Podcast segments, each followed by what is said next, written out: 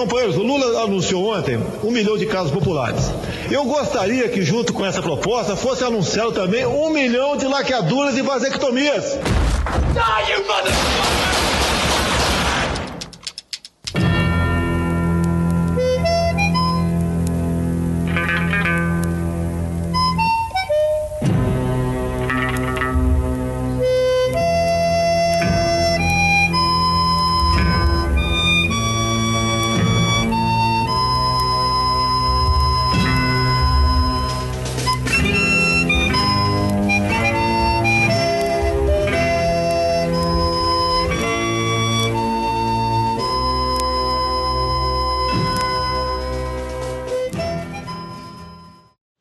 Sejam bem-vindos e sejam bem-vindas, pistoleiros e pistoleiras, ao Pistolando número 12. O meu nome é Letícia Dacker e estou aqui, como sempre, com. Eu sou o Thiago Corrêa. Isso. Hoje é dia 1 de novembro de 2018. Resolvi que vou falar as datas sempre, porque sim. E o assunto hoje, sendo justiça reprodutiva, nós chamamos uma pessoa que nós consideramos super, hiper, mega capacitada para falar do assunto. E Aline, se apresenta aí para quem porventura não te conhecer, né? Porque normalmente quem escuta um, escuta meio que todos, tem certeza todo mundo que escuta a gente, ou ouve Olhares, ou já ouviu falar do Olhares, mas enfim, se apresenta aí para a gente saber por que, que você está aqui hoje para falar sobre o que a gente vai falar. Certamente eu estou aqui porque eu não sei pistolar e querem me fazer passar vergonha em em âmbito nacional.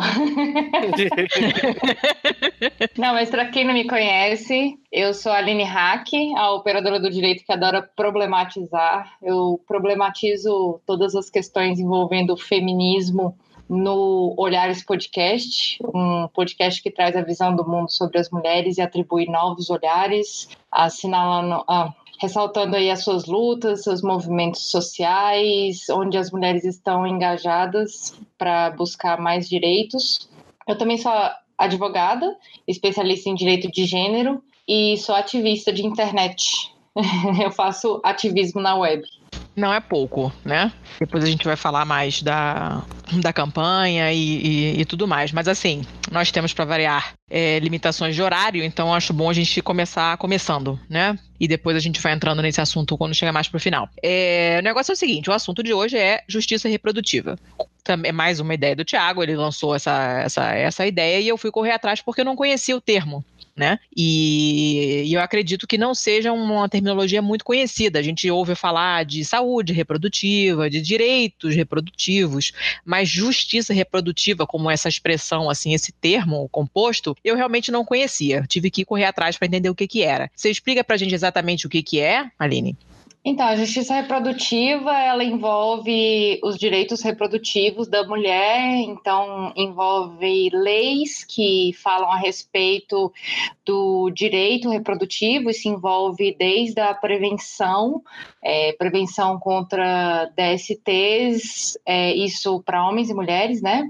É, a questão do planejamento familiar e a questão é, de direitos obstétricos, e também do aborto. Seriam basicamente esses quatro pilares da justiça reprodutiva hoje no Brasil.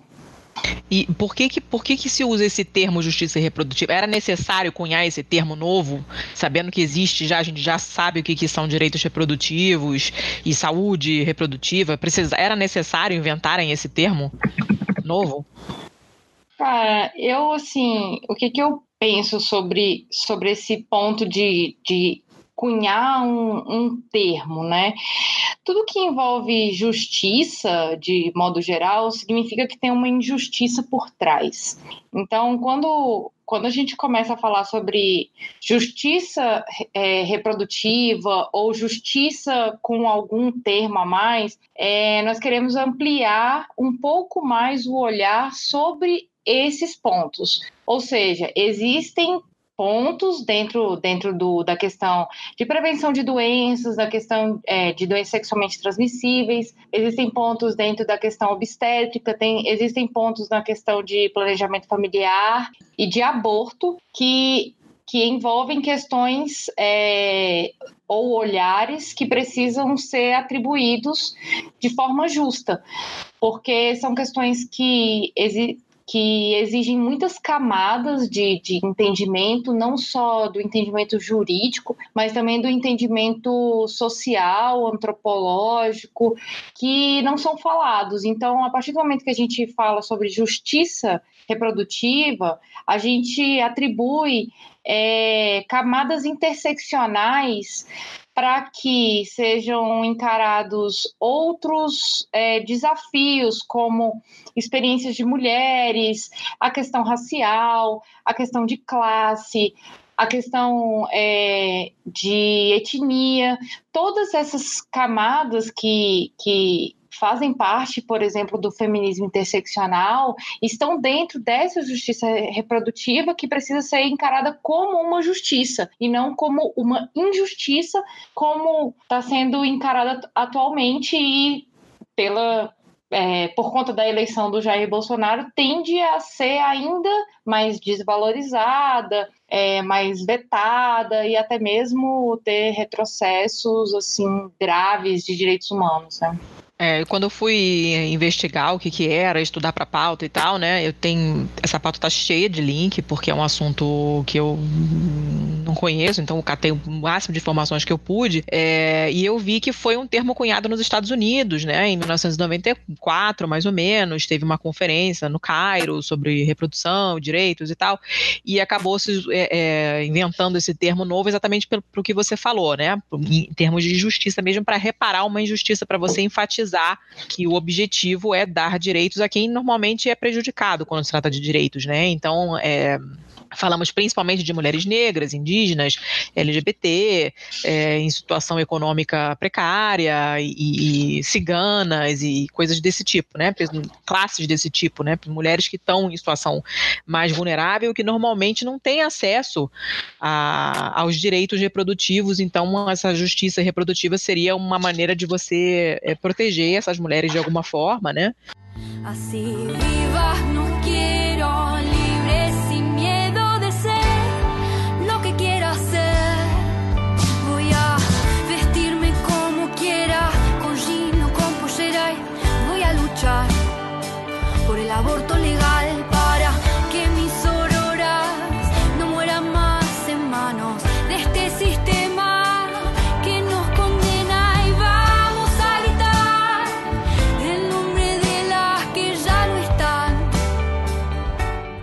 Tiago, quer perguntar alguma coisa?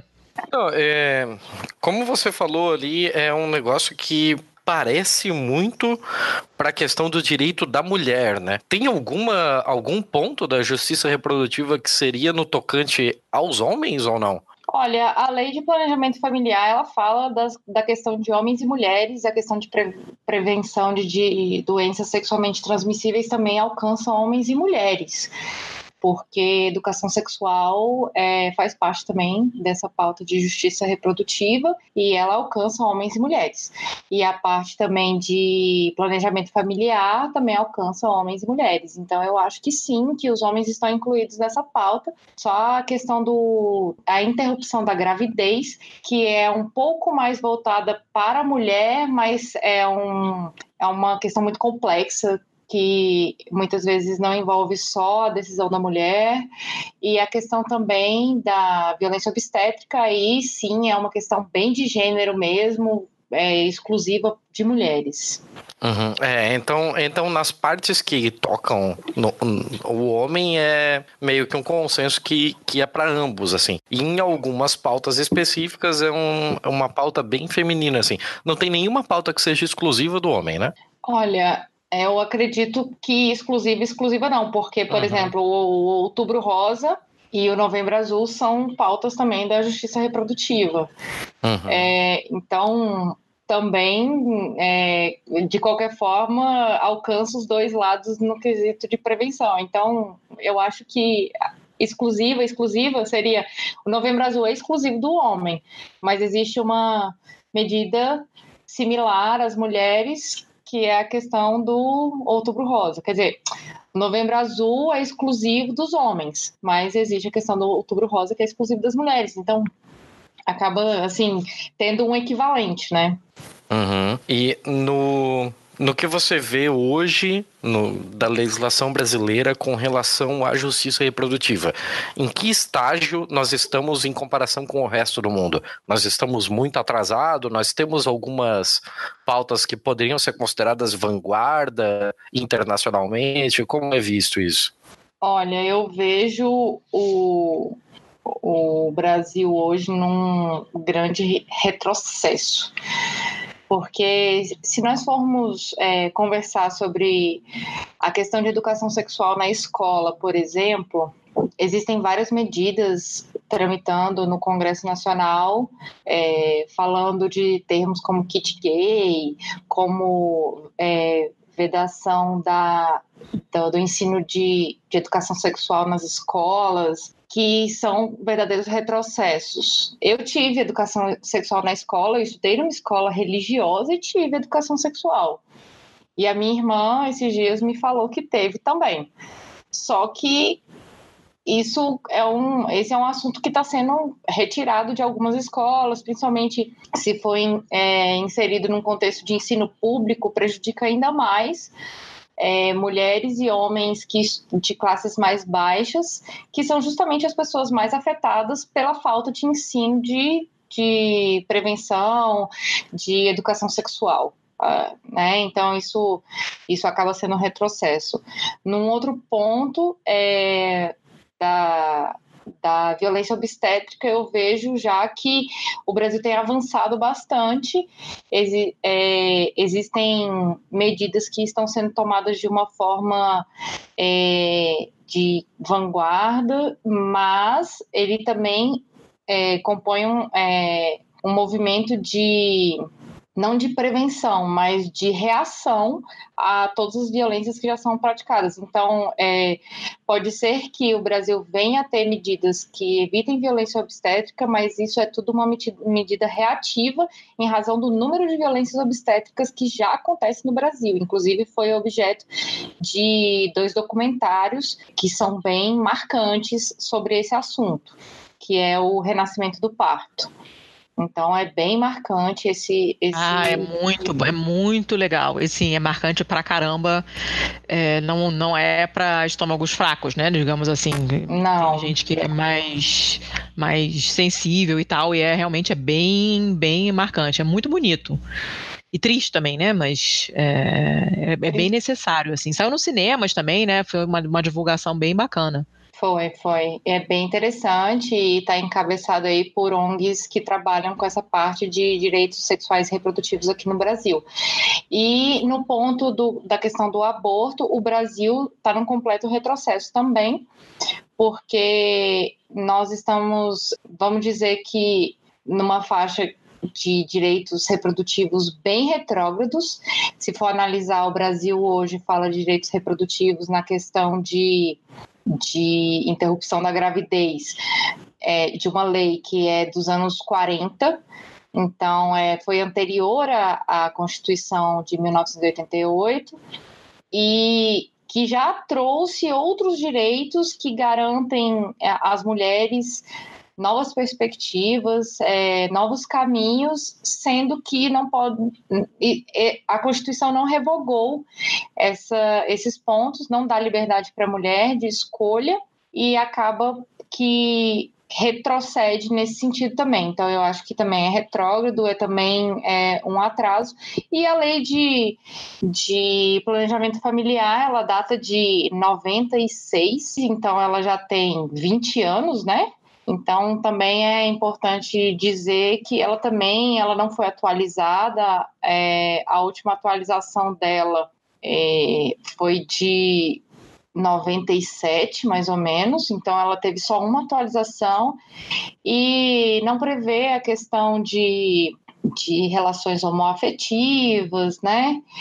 E outras coisas é, que e outros, outros sistemas de família que hoje vigem no sistema brasileiro. Então, também estamos atrasados nesse sentido. Ou seja, no balanço geral, tá tudo lascado.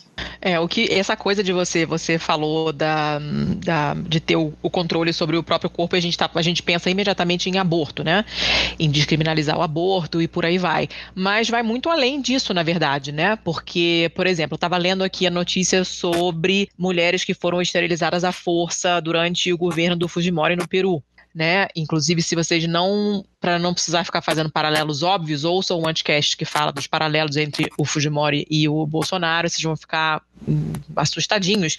E é uma notícia do Clarim, tá na postagem, e praticamente ele foi é, acusado né, de delitos contra a humanidade, crime contra a humanidade, porque supostamente no governo dele teriam sido esterilizadas de maneira inadequada ou forçada 236 mil mulheres.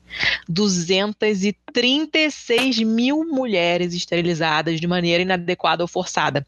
E esse forçada não quer dizer só, olha, você bota a mulher na anestesia para operar um apendicite, aproveita e liga as trompas. Não é só isso. Quando você não dá a essa mulher os instrumentos para ela saber o que, que ela pode, o que, que ela não pode, olha, é uma cirurgia invasiva, é um processo irreversível. Isso significa que você nunca mais vai poder ter filho.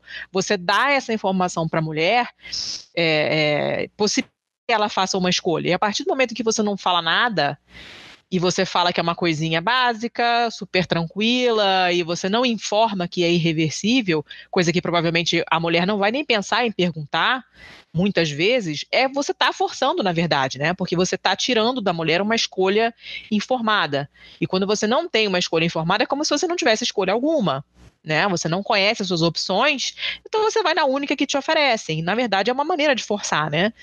Então não é só a questão do aborto, mas outras coisas também, como a violência obstétrica, está nessa categoria também, né? Você não sabe que você tem direito a, a não ter anestesia se você não quiser, a ter um parto na água, a não ficar deitada naquela posição, tem direito a, sei lá, uma doula, você tem direito a não ser feita episiotomia em você sem você saber, né? E, e se você não sabe que você tem direito de dizer não para certas coisas, você vai.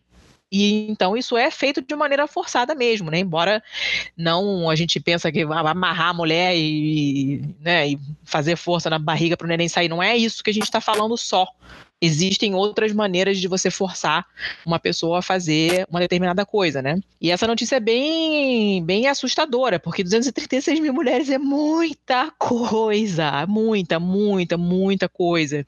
E muitas delas ficaram com, com, com problemas de saúde, porque a intervenção foi feita igual a cara deles e, e coisas desse tipo, né? A maioria das mulheres, para variar, mulheres muito jovens, analfabetas, é, que não falam espanhol, só falam quechua, outras línguas, né? Né, dialetos locais, mulheres indígenas, são esses grupos vulneráveis que a gente falou no começo. E é por isso que se chama justiça reprodutiva, que você dá acesso a esses direitos a mulheres que normalmente não têm, principalmente mulheres, né, mas é, a definição fala, fala, de seres humanos, então isso que o Tiago tinha falado do, da parte dos homens é, é, pertinente. Só que a imensa maioria das pessoas que precisa de justiça reprodutiva é a mulher, porque é sempre a mulher que se fode, a gente sabe, né? Então, esse é um problema mais feminino do que masculino, né? Tem um é, outro não, artigo que porra, E porra, não vão me tomar por esquerdo ou macho aqui, né, caralho? Eu tô perguntando por uma questão de curiosidade também. Sim, sim, sim, Porque lógico. Eu, eu realmente, assim, é, porra, é um negócio que apareceu pra justiça, pra, pra advocacia há o quê? 20, menos de 30 anos. Então, porra, se a galera ainda tá discutindo direito romano, imagina o, o número de pontos ainda muito vagos dentro da, da ideia de direito reprodutivo, né? Inclusive, eu gostaria de fazer uma pergunta, só que eu não quero te cortar, então eu só quero dizer que eu sou o próximo. Não, eu, o que eu ia falar só era que além desse, desse caso da, da, do Peru, eh, eu coloquei na postagem também um outro artigo sobre esterilização, hum, sobre esterilização forçada também na Índia. E depois a gente vai falar dos casos brasileiros, né? Porque, né? Tem que falar. Mas, Thiago, fala aí o que você ia perguntar.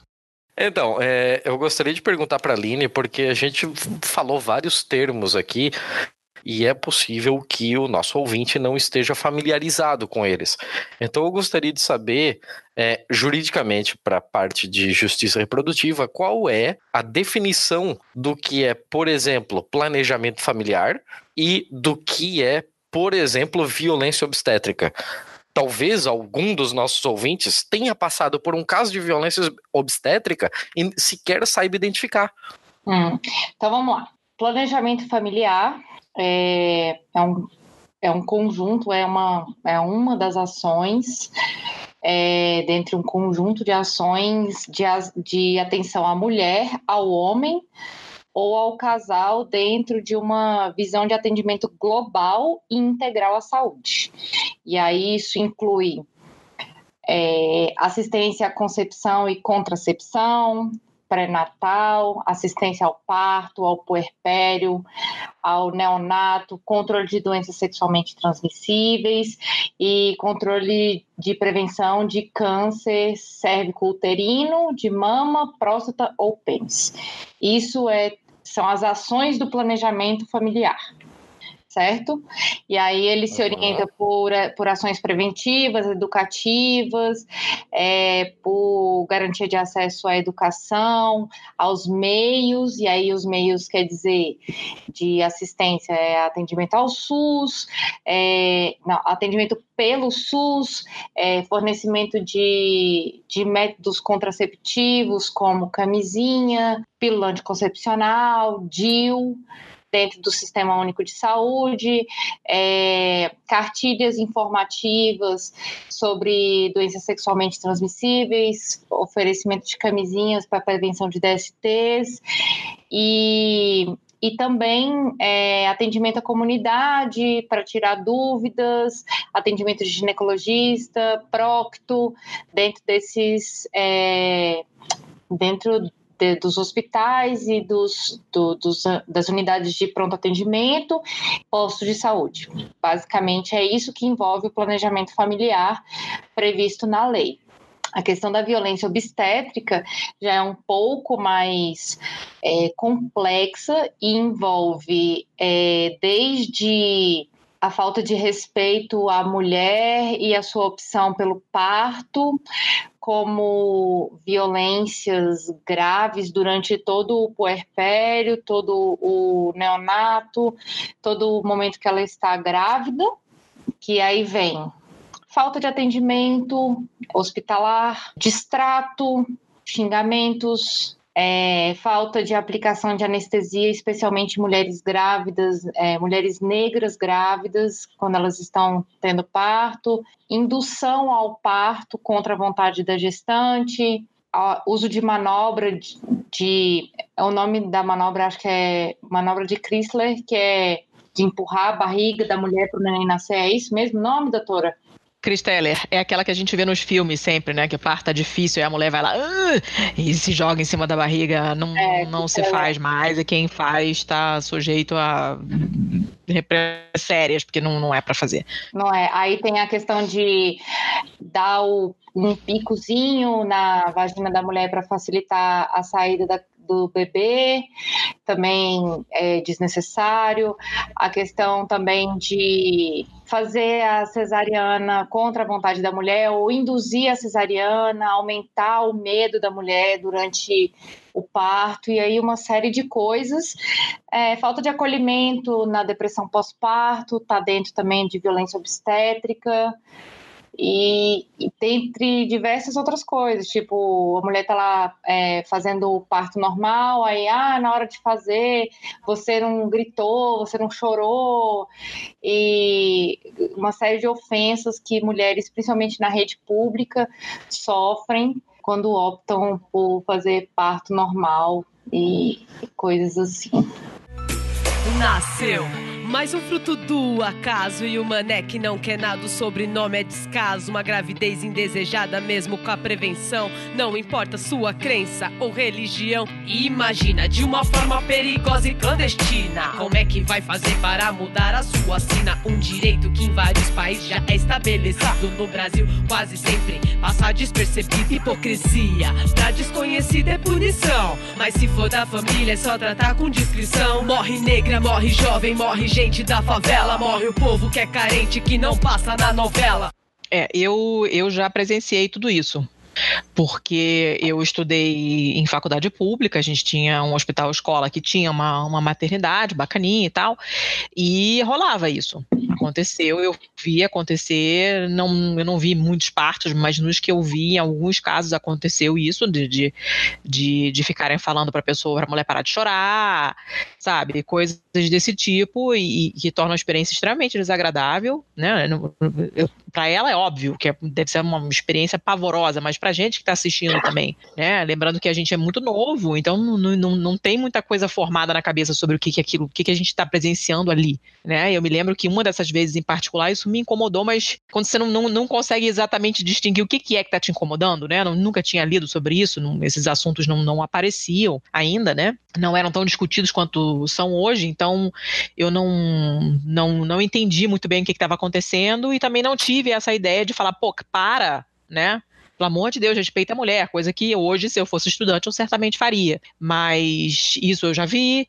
É, eu, na Itália, eu tive que me virar para arrumar anestesia, porque é, o pessoal fica achando que a Europa é tudo super desenvolvidaço, né? Mas o hospital onde a minha filha nasceu foi o primeiro hospital da, da Itália e por alguns anos foi o único hospital da, da Itália que oferecia anestesia de parto gratuita 24 horas. Que tal? Você Caralho. tinha que levar o seu anestesista e pagar por fora nos outros hospitais tá? Quando eu falo que é interior do Zaire, as pessoas acham que eu estou exagerando. Não estou. Não. É, então eu tive sorte, na verdade. E aí o pessoal vem falar que o sistema de saúde do Brasil é uma aposta, né? Mas, tipo, o sistema não, de, de saúde... Matar. As pessoas não têm ideia do que, que é em outros lugares, assim. Eu fui. O meu parto foi super tranquilo, mas mérito da minha genética, porque, assim, tipo, ninguém, não tive nenhum tipo de, de, de ajuda em particular, não tive é, doula, nada disso, isso nem se fala nisso lá. Eu também não queria, eu queria parir sozinha. Mas é, é, eu queria parir sozinha porque eu sei como funciona. Eu tenho uma formação, apesar de nunca ter exercido, mas eu fui pegar meu livro de obstetrícia quando eu engravidei para estudar e tal. Então eu sabia o que estava acontecendo. E você saber, você ter informação, te dá um, um, um poder de tomada de decisão muito grande né? Então, eu, tipo, eu tava naquela posição lá ridícula, que não é a melhor posição para parir, mas beleza, eu aceitei, entendeu? Só que mesmo assim, fizeram a episiotomia sem me perguntar, entendeu? Eu não sabia. Daqui a pouco tá o cara lá bordando, eu falei, gente, o que, que é isso? Quantos pontos eu levei, né? Em nenhum momento ninguém me falou nada. É, é obviamente o médico era homem. Né? Exatamente, é o cortezinho. E o médico era homem, lógico, né? Claro. Foi super grosseiro, me deu um esporro porque eu estava sem o resultado dos exames e não sei mais o que. É aquela, né? Uma pessoa um pouco mais sensível, um pouco mais vulnerável, um pouco menos casca grossa, com menos conhecimento do que está acontecendo. Cara, a mulher pira. É a situação mais vulnerável da sua vida inteira. Tem uma criança saindo de você sabe? É uma situação muito, muito, muito particular. Você está muito sensível, seus hormônios estão todos fodidos. Você está morrendo de medo, porque você não sabe o que, que, vai acontecer, né? Você não tem como saber. Muita coisa você, você não sabe. Tem parto, a imensa maioria dos partos é tranquila, mas tem parto que dá, dá ruim é para ter medo, sente uma dor desesperada, sabe? É uma dor muito forte e você não tem uma pessoa ali que em vez de te tá, tá te ajudando, tá te xingando porque você deixou o resultado do exame em casa e a pessoa te colocando numa posição sem te perguntar se é a melhor posição para você, e a pessoa que te faz um corte na xereca sem perguntar se você quer, sem explicar o que que é. Eu sabia o que que era, mas uma outra mulher pode não saber pode não saber que não é obrigatório, né? E, e, eu, mesmo eu sabendo que não era obrigatório, fizeram. Você tá tão com a cabeça na lua que você não vai ficar se ligando em todas as coisas. Alguém tem que chegar para você e falar: posso fazer? É necessário fazer, então eu vou ter que fazer, mas eu posso. E não houve nada disso, né? Isso na Itália, teoricamente, primeiro mundo. E isso eu que sou formada em medicina, sou uma pessoa informada. Então você imagina a pessoa, a mulher que não tem acesso a informação alguma, ela está 300% vulnerável. Né? E não só na gravidez, mas em tudo. Ela não vai saber perguntar sobre método anticoncepcional, né? O médico vai tacar uma pílula, não vai explicar sobre os efeitos colaterais. Ela pode passar a vida inteira cheia de problemas de saúde relacionado à pílula que ela não sabe porque o médico não falou. E quando você não sabe nada de nada do assunto, você não sabe nem o que perguntar. Né? Então tem todo uma, uma, uma, um problema de falta de informação mesmo, falta de acesso. E essa falta de acesso à informação deixa as mulheres, principalmente, extremamente vulneráveis a todo tipo de, de, de violência. E é por isso que é, é, é necessária a justiça reprodutiva para reparar essa, essa deficiência né, que a gente tem e, e coisa e tal. Eu queria te perguntar, Aline, porque um dos artigos que eu li é, tá em inglês, é um artigo do Huffington Post americano. E eles entrevistam uma mulher que trabalha com justiça reprodutiva nos Estados Unidos e tal, e ela trabalha especificamente com aborto. E ela fala de uma pergunta que ela ouviu em uma determinada ocasião. A pessoa perguntou para ela: "Mas poxa, mas você faz aborto?" Principalmente em mulheres negras, que são as que mais fazem, né? E você também apoia o movimento Black Lives Matter. Isso não é não é paradoxal, não é não é incompatível. E aí ela o pensamento dela em torno dessa pergunta e por que que a pessoa achou que são coisas incompatíveis, ela escreve esse artigo e, e, e coisa e tal, né? Por que que é difícil para as pessoas entenderem que você pode pensar nas duas coisas ao mesmo tempo. Você pode defender a descriminalização do aborto e você também pode se preocupar com a vida das crianças que nascem depois, né? Ao contrário do que o pessoal pró-vida, entre aspas, costuma é, apregoar, digamos assim. Ai, vamos lá, né? Muitas coisas. Muitas, Muitas coisas. coisas. Muitas coisas. É, voltando um pouquinho na questão da, do planejamento familiar, eu, eu gostaria de, de lembrar que muita, assim, muitas mulheres que ficam grávidas e optam pelo aborto são mulheres jovens e mulheres negras. Aqui no Brasil foi feito um levantamento é, pelo Instituto Anis, é, é, Anis Instituto de Bioética, que cerca de 500 mil mulheres fizeram aborto em 2016. A gente está falando de meio milhão de mulheres. Meio milhão de mulheres. E sendo que cerca de 70% dessas mulheres, ou seja, 350 mil mulheres, tiveram que recorrer ao hospital é, após tentar é, fazer a, a interrupção da gravidez. Bem, esse é o primeiro dado que eu gosto de dar sempre, é, porque quando a gente fala sobre quais vidas importam, é, eu fico me perguntando desse paradoxo aí e por que que nós temos que sempre escolher a vida do bebê e não a vida da mulher, sabe? Por que que as pessoas instigam essa questão da vida da criança que né, a gente não sabe se vai ter um, um vai ter uma vida extrauterina ou algo assim, sendo que três quintos das mulheres basicamente, sofrem complicações em, em razão da sua escolha. E elas não têm amparo. Não têm amparo, é uma questão de saúde pública.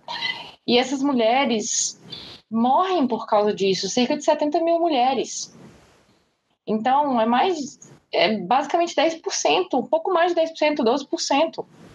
Parando para analisar os números, de que, de que vida nós estamos falando? Porque pensando, ah, você defende o aborto, mas você é, é a defensora do Black Lives Matter, que significa é, vidas negras importam. Cara, eu defendo o aborto porque as vidas negras importam, porque a maioria das mulheres que abortam são mulheres negras e a vida delas importa para mim. Uhum. Mas só que a pessoa que fez a pergunta fez a pergunta pensando na criança, né? Ignorou solenemente a mulher, totalmente. E esse é o grande problema nos retrocessos legislativos hoje no Brasil. E por isso que ainda não foi descriminalizado o aborto, sabe? Porque é, a questão do aborto no Brasil é uma questão de saúde pública, não é uma questão de segurança pública, sabe? Não é uma questão de segurança pública, de instituto penalizante, é uma questão de saúde pública. As mulheres abortam e vão continuar abortando, sendo crime ou não. Só que qual é o problema? A partir do momento que isso se torna um problema de saúde pública, porque elas têm complicações. Por quê? Por que, elas têm complicações? Porque elas não têm como se informar, porque têm medo de ser presas.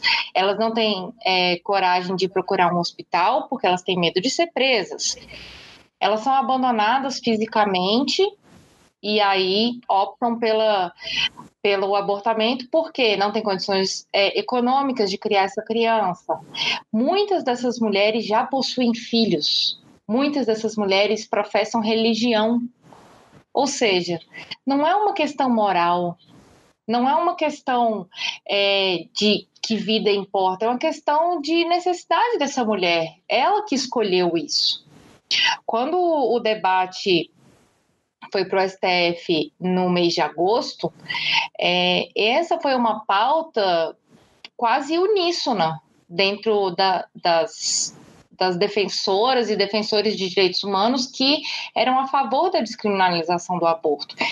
É que a gente só está querendo que essas mulheres tenham acesso à saúde, e tendo acesso à saúde, aí entra nessa questão é, do planejamento familiar que a gente falou, da assistência, do atendimento, da, do controle, do, da informação. Isso, é, acesso a métodos contraceptivos, essas mulheres evitam filhos. Essas famílias evitam filhos, sabe? E aí qual é o lance também?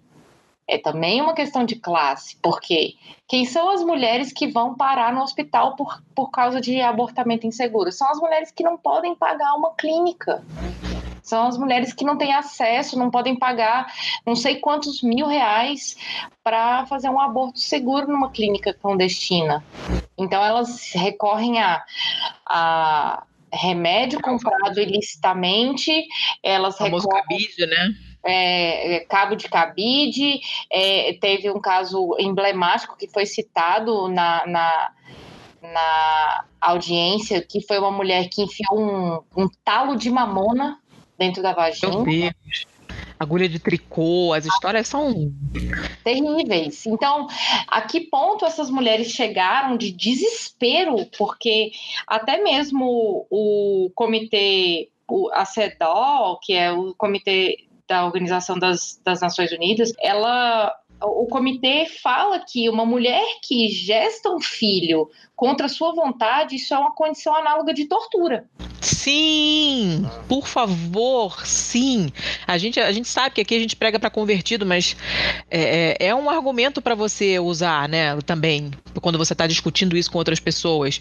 Porque a gente fica muito nessa, ah, mas aí ela pode ter o filho, entregar para adoção. É, Cara, ela não quer ficar grávida, ela não quer enfrentar a gravidez. Fica grávida é um pé nos culhões.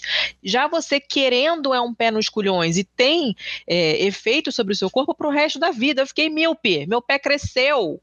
Sabe? Pois tem é. gente que tem hemorroida, tem gente que fica com incontinência urinária, tem gente que nunca sai da depressão, tem é, é gente que perde cabelo, que o cabelo muda completamente, que fica com mancha na pele que você nunca mais tira. Você tem muitas consequências e é um desconforto. Imagina você não querendo aquilo, você tem que encarar quase um ano da sua vida numa situação que você não quer. Cara, é, é apavorante, sabe? Eu realmente não tenho, eu não desejo isso para minha pior inimiga, porque é um porre. Realmente é um porre, mesmo você desejando pra caramba, que foi o meu caso, eu levei um ano pra engravidar, a gente planejou muito, e mesmo assim é um porre. Então você imagina a pessoa que não quer, ela, eu, não, eu não consigo nem imaginar o tamanho do, do desespero que deve tomar conta dessa pessoa, pensando noite e dia nesse assunto, que você não consegue se desligar disso, você está eternamente com algum sintoma maluco, né? E, e- e- realmente é de uma crueldade muito grande você forçar uma mulher a encarar uma gravidez que ela não quer. É cruel. É cruel. Pois é, E para você ter uma ideia, e os ouvintes e as ouvintes terem uma ideia, desde 99, o Comitê CEDAW da, das Nações Unidas já fez uma recomendação aos Estados parte, inclusive o Brasil faz parte, fez uma recomendação para alterar a legislação que criminaliza o aborto. E aqui na América Latina, nós estamos vendo uma série de movimentos das mulheres. Esse movimento que tenta descriminalizar o aborto, ele não é de agora, ele, ele existe desde antes da, da promulgação da Constituição, para quem não sabe, no lobby do batom, que é, foi o movimento feminista que participou da Constituinte de, da Constituição de 1988, existia a prevenção da permissão do aborto e existia é, outras é, permissões que, que dariam autonomia reprodutiva à mulher e elas não foram aprovadas elas não foram aprovadas. Todas as outras é, exigências que o lobby do batom fez foram recebidas. Algumas foram modificadas, outras foram acolhidas, mas o aborto e a autonomia reprodutiva não foram acolhidas. E até hoje. E aí me leva, é, me coloca a questão de que o aborto e a decisão sobre a vida da mulher e essa questão de autonomia reprodutiva é uma moeda de pacto e poder ali que os homens ficam discutindo, porque é a única forma que eles têm de controlar a mulher nos dias de hoje. É claro que é tudo uma, um, resultado de uma construção patriarcal, construção é, que vai para além da esfera privada e tudo mais, porque é, uma mulher controlada reprodutivamente não é só na esfera familiar, não é só, só dentro da casa dela. Ela é controlada reprodutivamente em todos os espaços da vida dela, todos, todos.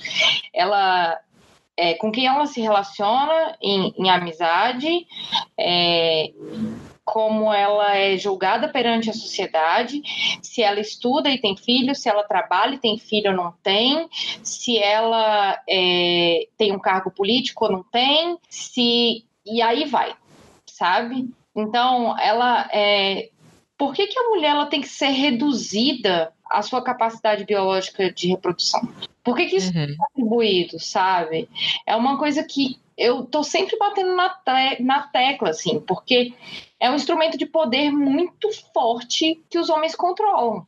Uhum. Um dos muitos, né? Essa, essa coisa do controle sobre o próprio corpo é um instrumento é, crucial para manter o controle sobre a mulher de todos os pontos de vista, né? A coisa da reprodução é particularmente forte, porque você tem é, esse, essa, esse desconforto físico durante a gravidez, você tem uma responsabilidade que você vai levar para o resto da vida, você tem um risco de vida real durante o parto, então é, uma, é, um, é um problema particularmente forte, né? Mas é, é um dos componentes somente, né? Você tem uma série de outras coisas a pressão social para você se conformar é, é, com, com, certos modelos inalcançáveis de beleza e essa e todo o fardo de você carregar as, a, os afazeres domésticos, de ser praticamente a, a, a educadora exclusiva dos filhos e, e, e, toda aquela coisa de carga mental, de trabalho mental, que é você organizar uma série de coisas dentro da casa e a vida social do casal, que é uma coisa bem comum também.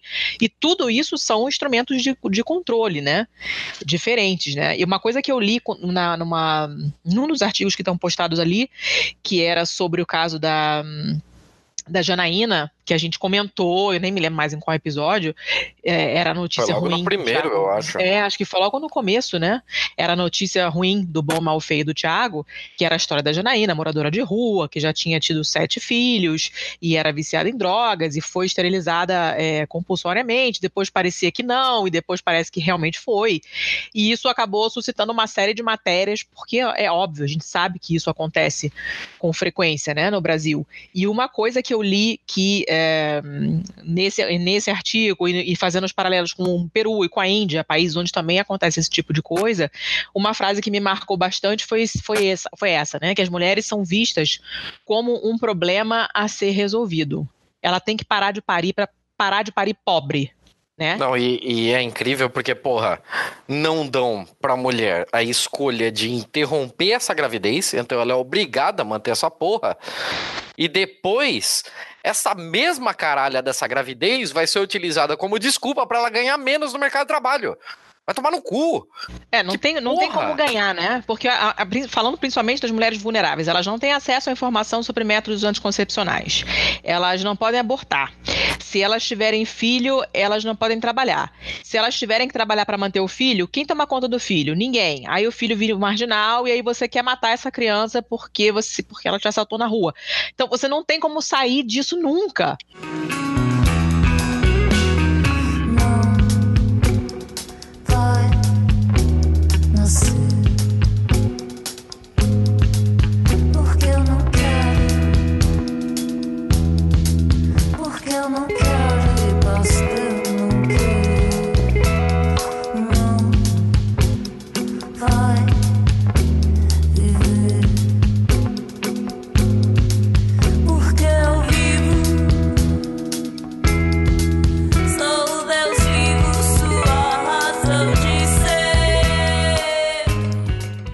tava, eu tava até conversando sobre isso, assim, com as minhas amigas e tal, que elas falaram, ah, e tal, uma delas, assim, né? É, colega, na verdade, não é amiga, que ela falou assim, ah, eu não sei por que que nessa eleição está discutindo sobre, tanto sobre racismo, feminismo, isso até virou um meme na internet, racismo, feminino, feminismo e não sei o que, quando se devia discutir propostas de governo. Eu falei, olha só, então, vamos lá, se uma mulher ela tem que trabalhar de manhã, de tarde e de noite porque ela é arrimo de família, quem é que vai estar com a criança dessa mulher? Segundo ponto, por que, que é essa mulher que tem que cuidar dessa criança? Isso tudo é o, é o feminismo que discute. Terceiro ponto, por que, que essa criança nasceu? Sabe? E aí, Uhum. e aí, e se essa criança for negra? Se ela for pobre? Aí, se ela for de um lugar suscetível à criminalidade, como é que vai ser? Quem vai tomar conta dessa criança? O que, que essa criança vai ver? Quem vai dar limites para essa criança? E essa colega falou assim: ah, eu acho que tinha que ter mesmo escola militar para dar limites para criança. Eu Falei, quem foi que te deu limites? Gente, mas como assim? É, então assim, a gente vai dialogando, dialogando, e é assim. E eu tive acesso, quando eu estava participando da muito da pauta de, de justiça reprodutiva, da questão do aborto no Brasil, até gravei um podcast na época e tal. Foi bem legal, a gente falou sobre Eu lembro, eu ouvi, foi bem bom. é, eu tive acesso a uma pesquisa que, que foi feita, não lembro por qual por qual ONG, porque né, foram tantas que participaram, eu li tanta coisa na época, mas uma realidade que se apresenta, além das que eu já coloquei, de que essas mulheres normalmente já têm filhos, que essas mulheres são mulheres é, que têm que têm uma moral constituída, que têm religião, que, né? Mas ah, eu lembro de, de ter acessado um, um índice de respostas das mulheres. E aí as respostas eram assim: por que, que você abortou? Sabe? É, é, ah, eu lembrei, foi, foi a Anis Bioética mesmo que fez, e aí ela fez uma. Fez uma série de perguntas, era anônimo, e, e as perguntas é, eram respondidas assim: a pessoa, quando ela faz um aborto, ela diz que faz um aborto, e isso é praticado voluntariamente, porque existem tipos de aborto. Existe o aborto voluntário, que é quando a pessoa quer fazer o aborto, né, quer interromper a gravidez. E existe o aborto involuntário, que é quando a pessoa sofre um aborto, é como ela normalmente fala. Então, quando a pessoa sofre um aborto, né, ela coloca isso como um sofrimento, como algo que ela não queria, normalmente ela fala que ela sofre, né, a interrupção da gravidez. Então, ela perdeu É, o eu bebê. gosto. É, eu perdi o bebê, né? Eu gosto, do, eu gosto do termo em inglês porque ele não dá margem a nenhuma interpretação. A mulher que sofreu miscarriage, ela sofreu um aborto espontâneo, ponto. Você não tem como colocar essa culpa nela. Ela diferencia muito bem os tipos, né? Eu acho um, é um termo. A gente, a gente teria que ter um termo também assim. Eu acho que seria legal. Então, uma pergunta, a pergunta que elas fizeram é: você já fez um aborto? Você já sofreu um aborto? Aí a pessoa marcava lá. E aí ela justificava: por que você fez o aborto? Aí as respostas eram: porque o dinheiro não dá, porque eu já tenho muitos filhos, porque eu perderia meu emprego, porque eu tenho medo de assumir sozinha essa criança, porque o meu corpo foi usado por um cara e sem amor porque foi sexo casual, porque eu fui estuprada e não tive atendimento no hospital. Até por isso, até tem até isso também. Falta capacitação dos profissionais de saúde para promover abortos legais, tá? Então também era uma é, uma demanda que essas mulheres não se sentiram acolhidas dentro do sistema que permitia que o aborto fosse feito porque eu corro risco de vida, porque eu estou num caso de violência doméstica, porque o meu feto tem má formação, porque os meus anticoncepcionais falharam, porque eu teria que abandonar o meu estudo, eu teria que abandonar a minha casa, vou ser expulsa de casa, porque eu tenho medo de, do preconceito de ser mãe solteira. E aí a gente começa a identificar que é tudo questão de gênero. Uhum. É tudo questão de gênero. E eu assisti recentemente uma, um documentário bem interessante que a questão de gênero ela não tem partido. Ela não tem partido. A questão da, da, da reprodução da mulher não tem partido sabe? Ela é na mão de quem está disposto a regular, a dialogar com as mulheres e tudo mais. E o documentário, aqui no Brasil, a, a esquerda se apropriou muito da pauta feminista, mas nos Estados Unidos é, é, uma, é uma pauta que, que vai para a direita e para a esquerda, dependendo do. Então, vai para a pauta dos democratas e vai para a pauta dos republicanos. Então, ela fica alterando. A pauta das minorias vai para um e para o outro de acordo com a situação que está movendo na época. E aí tem um documentário bem interessante, ele está até na Netflix, chama Roe versus Wade. Ai, não tive coragem de ver ainda, sabia? Que nos Estados Unidos é, o aborto foi legalizado, porque lá nos Estados Unidos é um pouco diferente o sistema de justiça lá, que é o sistema da common law, que, que traduzindo o juridiquês de uma forma bem simplificada, é, é como se o STF aqui desse uma decisão e ela revogasse as leis, só que é, tem força vinculante e aí é, e aí aqui no STF só tem o, a admissão da inconstitucionalidade. Lá não. Se alguém ganha alguma coisa que é discutida na corte, pode virar uma lei, entendeu? Uma decisão judicial tem característica de lei. E aí isso está sendo incorporado aqui no, no Brasil é, recentemente, já tem algumas coisas, mas o, a, a corte lá tem tem tem uma capacidade legislativa maior do que aqui, aqui é um pouco mais restrito. Mas voltando, esse esse esse documentário, dando um pouquinho de spoiler, mas é bem pouquinho mesmo, ele fala um pouco sobre esse caso Roe versus Wade, que Roe seria é, como se fosse uma mulher qualquer e elas, elas deram um nome fictício, Jane Roe, porque lá nos Estados Unidos consideram mulheres desconhecidas ou mulheres é, que não, não sabem o nome. É, eu estou procurando um termo certo aqui. É, como seria se... como se fosse indigente, né? Indigentes, isso. Mulheres indigentes, seria isso. Seria, o, é, chamam de Jane Doe com é. D dado, né? E uhum. aí é, colocaram de uma forma fictícia e de uma forma simbólica também o nome Jane Roe para dizer, olha, essa mulher somos todos nós, somos todas nós, somos mulheres que estão sendo negligenciadas pelo Estado. E Wade seria, na época, o, o promotor que que militava nessa área de direitos reprodutivos na corte, é, na corte americana. E se discutiu sobre a legalização do aborto naquela época e ganhou. Naquela época, quem era a favor do, do do, da pauta do aborto, quem era a favor dos direitos reprodutivos das mulheres eram os republicanos. E hoje, quem é a favor da pauta das mulheres, das minorias, são os democratas. Então, como a questão da justiça reprodutiva, da questão dos direitos reprodutivos, da, da, do planejamento familiar, é uma questão que envolve muito poder.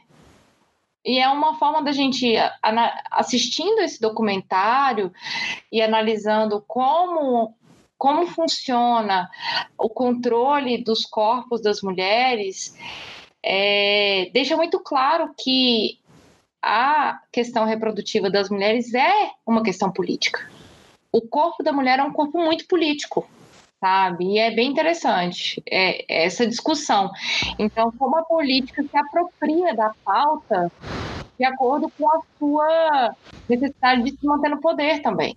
Aqui, na realidade brasileira, nós temos um espantalho, né? Quando se fala do, do direito ao aborto, quando se fala desse tipo de coisa, automaticamente você é taxado de comunista. É incrível. Nós temos o espantalho de um comunista. Mas quando a gente vai é, prestar atenção direito no que fala a, a proposta, ela é uma proposta extremamente liberal, uma vez que todo esse direito está única e exclusivamente sob a perspectiva da mulher. Então, se a mulher não quiser, ela faz, se a mulher quiser, ela não faz, tá tudo sobre, é, sobre o julgo dela própria. Agora, como você vê e como o próprio direito reprodutivo vê é, o fato de você utilizar, por exemplo, um controle de natalidade enquanto política de Estado? Olha, eu respirei bem fundo antes de desmutar esse microfone agora. A pausa foi longa. A pausa bem longa. Eu acho que a questão reprodutiva, ela pode ser sim uma pauta de Estado, desde que ela saiba diferenciar a universalidade da liberdade. Explico para ficar um pouco mais é, um pouco mais claro, assim. Ah, é, é, interessante você ter feito essa, essa questão da, do, do ponto de vista liberal, Thiago, porque eu Ah, olha aí, vamos deixar a Letícia bem brava. Eu Isso é bem fácil, na real. não é, não, não precisa de muita coisa. Eu de vez em quando gosto de falar, mas é, bem zoando mesmo, que existe feminismo de direita e eu já vou com escudo, assim, sabe? Meu broquel, assim, já. Porque a pauta liberal alimentou o, o, vamos dizer, o feminismo da primeira geração, sabe? Que era a questão da, da liberdade dos corpos das mulheres, a liberdade das mulheres de ir e vir, a, uhum. questão do que, que, que são pautas liberais, né?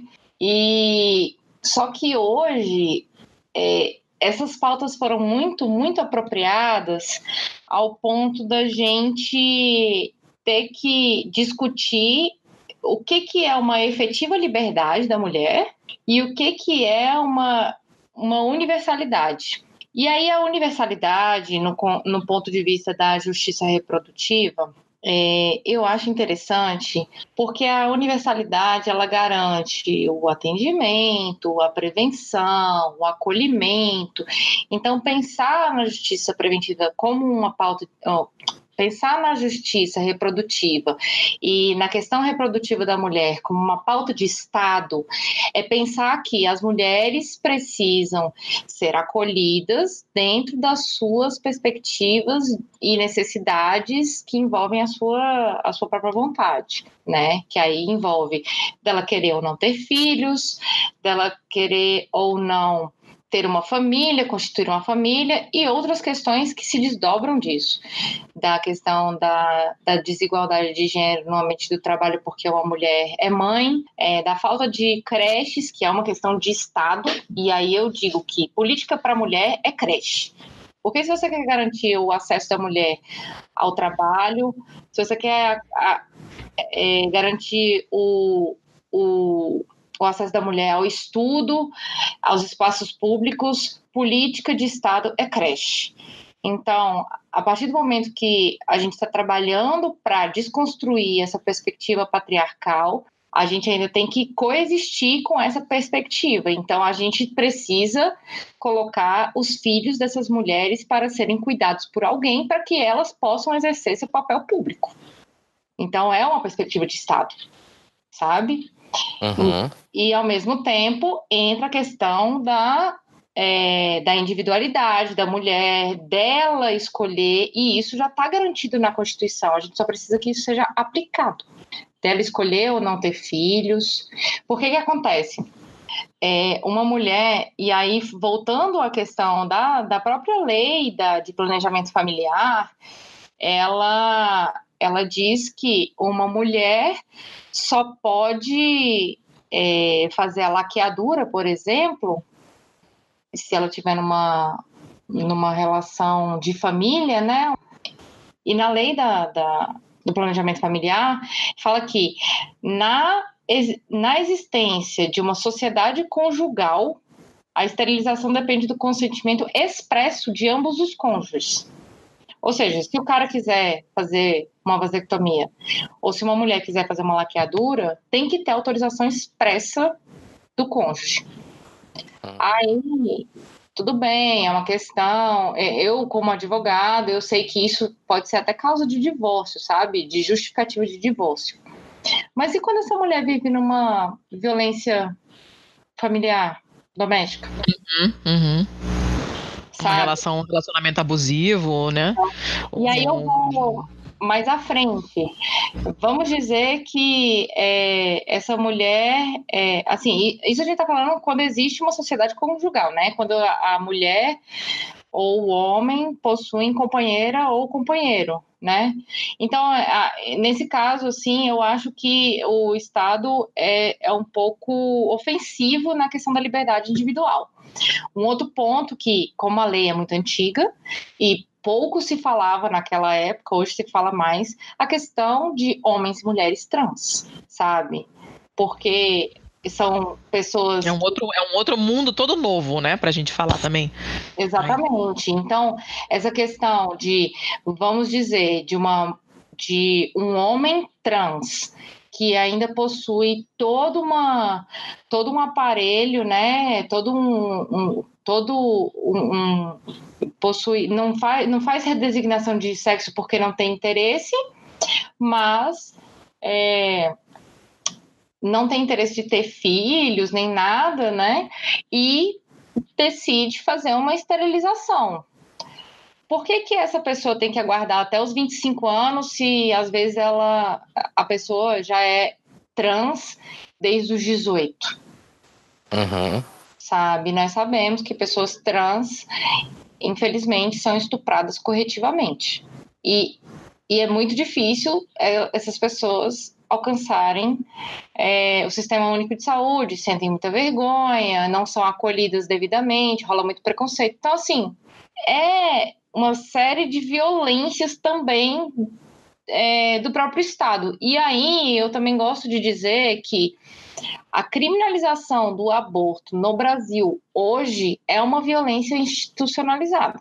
Ela Concordo é... plenamente. Pois é, ela é uma violência institucionalizada, porque do mesmo jeito que ela que essa que essa lei que já foi já foi consignada como uma lei retrógrada, já foi é, exigido pela, pelo Comitê de Direitos Humanos que fosse revogada, que ela já foi considerada é, uma situação análoga à tortura, para mim, isso é uma violência institucionalizada pelo Estado. A partir do momento que 500 mil mulheres todo ano fazem aborto e não tem acolhimento nenhum, e mais, mais da metade dessas mulheres não precisaria ter acesso ao SUS, porque a própria Organização Mundial de Saúde fala que o aborto é seguro até a 12ª gestação com remédios. Então, se essa mulher tivesse um acolhimento médico para prescrever um remédio para ela, ela tomar e resolver tudo em casa, com segurança, sabe? É, uhum. é assim, é uma violência institucionalizada, na minha opinião. Quando ela engravidou, não tinha a menor condição, pois aquele pequeno embrião jamais poderia ganhar seu amor. Ela então procurou o doutor, mas a clínica é clandestina. A polícia invadiu dando show. Você não é mãe, você é assassina. E o apresentador do programa da televisão aplaudiu a polícia, gritou: Quem faz um aborto é filho do cão. O recém-deputado pastor, que foi recorde na votação, disse ao povo que Deus dá a vida e mãe homicida não ganha perdão. E nasceu mais um coitado, apanhando da mãe todo dia. E a mulher toda hora dizia: se fosse por mim eu teria abortado. O moleque cresceu sem afeto, do seu pai nunca teve notícia. Desprezado desde que era feto, com medo da mãe e também da polícia. Aline, você tinha falado antes da, da laqueadura, a gente vai voltar a esse tema do aborto depois, mas você tinha falado das laqueaduras e eu coloquei, achei um artigo super interessante do Intercept Brasil, inclusive sugiro que vocês assinem, contribuam de alguma forma. Agora, mais do que nunca, a gente vai precisar apoiar um jornalismo decente e eles fazem o que há de melhor hoje, junto, com- junto com o Nexo, em termos de jornalismo no país. É um artigo muito interessante é, e o título é As laqueaduras de emergência dispararam no Brasil e ninguém sabe por quê. É um artigo de julho, então ele é bem atual. E veio meio que na onda também dessa notícia da Janaína, taraná, taraná, taraná. Mas aí ele traz um monte de questionamentos interessantes. O primeiro é o que é uma laqueadura de emergência. Porque se a laqueadura, se a laqueadura, que é a ligadura de trompas, né, que a gente chama, mas a laqueadura, que é o termo correto, é, é uma coisa preventiva, por que, que ela é de emergência? Né? Dá para ser preventiva e de emergência ao mesmo tempo? É possível isso? Hum, Não. E aí eles começam a investigar por que, que tem esse número tão alto, um, duplicou o número de esterilizações urgentes do primeiro trimestre de 2018, quando comparado com o primeiro trimestre de 2008, né? Em 10 anos esse número duplicou e não se sabe exatamente o que que é a laqueadura de emer- de emergência e por que que ela é feita. E aí ele começa a destrinchar uma série de dificuldades que as mulheres têm de acesso a, a- a métodos anticoncepcionais, métodos contraceptivos, inclusive o DIU, que a gente sabe que é super difícil colocar DIU pelo SUS. Porque você, normalmente, se você é muito jovem, eles não querem botar. Se você ainda não tem filho, eles não querem colocar, né? É, eu tenho amigas que, que penaram para colocar DIU pelo SUS, que foi super difícil porque não, não- os caras não querem, os médicos se recusam a, a- a botar. E a mesma coisa com a laqueadura, né? É, é, como é um procedimento de reversão complicada, né? Ele teoricamente é irreversível e não deixa de ser um procedimento cirúrgico é muito difícil a mulher mais jovem, uma mulher que ainda não tem filhos, conseguir fazer isso pelo SUS. Então, como é que esse número subiu tanto? Né? Então, o artigo fala que, olha, a mulher que é casada ainda, ela precisa, ainda precisa da autorização do marido, como você tinha falado antes e tal. E talvez esse, essa nomeação de laqueadura urgente seja uma maneira de contornar isso. Né? A paciente vai fazer uma cesárea e aí ela fala pro médico: olha, não conta pro meu marido, mas eu não quero mais ter filho. Eu te pago por fora e você faz a laqueadura para mim. Por isso essa denominação laqueadura de emergência, né? Aí o médico bota isso lá e fala: olha, a paciente teve um, um problema durante a cesárea, se ela tiver outros partos, ela corre risco de vida, então eu fui forçado a fazer a laqueadura.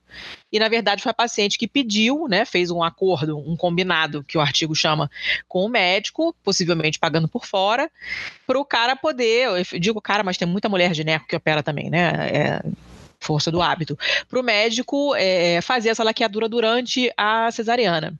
É uma coisa bem comum. Eu tenho amigas que fizeram laqueadura durante a cesárea. Aproveitaram, olha, eu, se programaram, eu quero ter dois, três filhos e no último filho eu vou fazer a laqueadura e fizeram. Mas é gente abastada que fez com médico particular. É uma coisa super comum, né? Não, não, não, e eu imagino que essas mulheres que fizeram isso não, provavelmente não pediram a assinatura do marido porque são amigos dos médicos, conhecem e tal, não sei o quê. Mas a mulher que tem uma situação dessa, já teve vários filhos, a família é muito religiosa, o marido não quer que ela use nenhum tipo de método, quer ter mais filho e a mulher não aguenta mais e não quer mais, ela dá um jeito. E aí, um jeito que o médico acha para colocar isso no prontuário, que ele tem que dizer que foi feito, ele acaba colocando essa denomina denominação de laqueadura de urgência, que é um negócio muito esquisito, né? Então seria uma, uma brecha no sistema. Mas esse é só um palpite, na verdade, você não tem como saber. Né? A coisa interessante e triste desse, desse, desse artigo é que atualmente a, o número de, de laqueaduras desse tipo é muito mais frequente em mulheres negras. Né? E aí a gente não sabe se isso é uma forma de, de, de controle, tipo, vamos falar, parar de fazer nascer pobre, né? Ou se é, é, realmente uma questão desse tipo. As mulheres pedem e os médicos consentem. Olha, eu não quero ser pessimista, não. Eu não quero ser pessimista, não, mas eu apostaria na contenção de classe. Uhum. Na- Eu, eu apostaria nisso, sim. Vamos conter é, esse, essas mulheres, é, sabe? Essas pessoas negras nascendo. Porque Eu vou. porque eu vou te dizer, eu, eu li é, quando a gente estava organizando para fazer essa, essa discussão e tudo mais, eu li alguns artigos que falavam sobre laqueaduras é, em mulheres quilombolas e mulheres indígenas, que são assuntos que não são falados. E, é, com- e é pura e exclusivamente questão de contenção étnica. Essas mulheres são submetidas a laqueaduras forçadas para contenção étnica, principalmente nos estados de Rondônia, Roraima. As mulheres dos quilombos e tudo mais em outros locais do Brasil.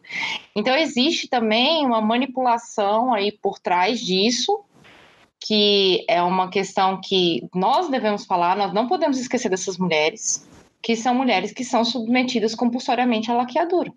Elas vão, às vezes, buscar atendimento, elas hum, têm pouco conhecimento técnico sobre isso, o médico faz uma laqueadura de emergência, porque algumas vão ter seus filhos no Sistema Único de Saúde e são compulsoriamente esterilizadas, que foi o caso da Janaína também. Foi no parto Uhum. dela que ela foi.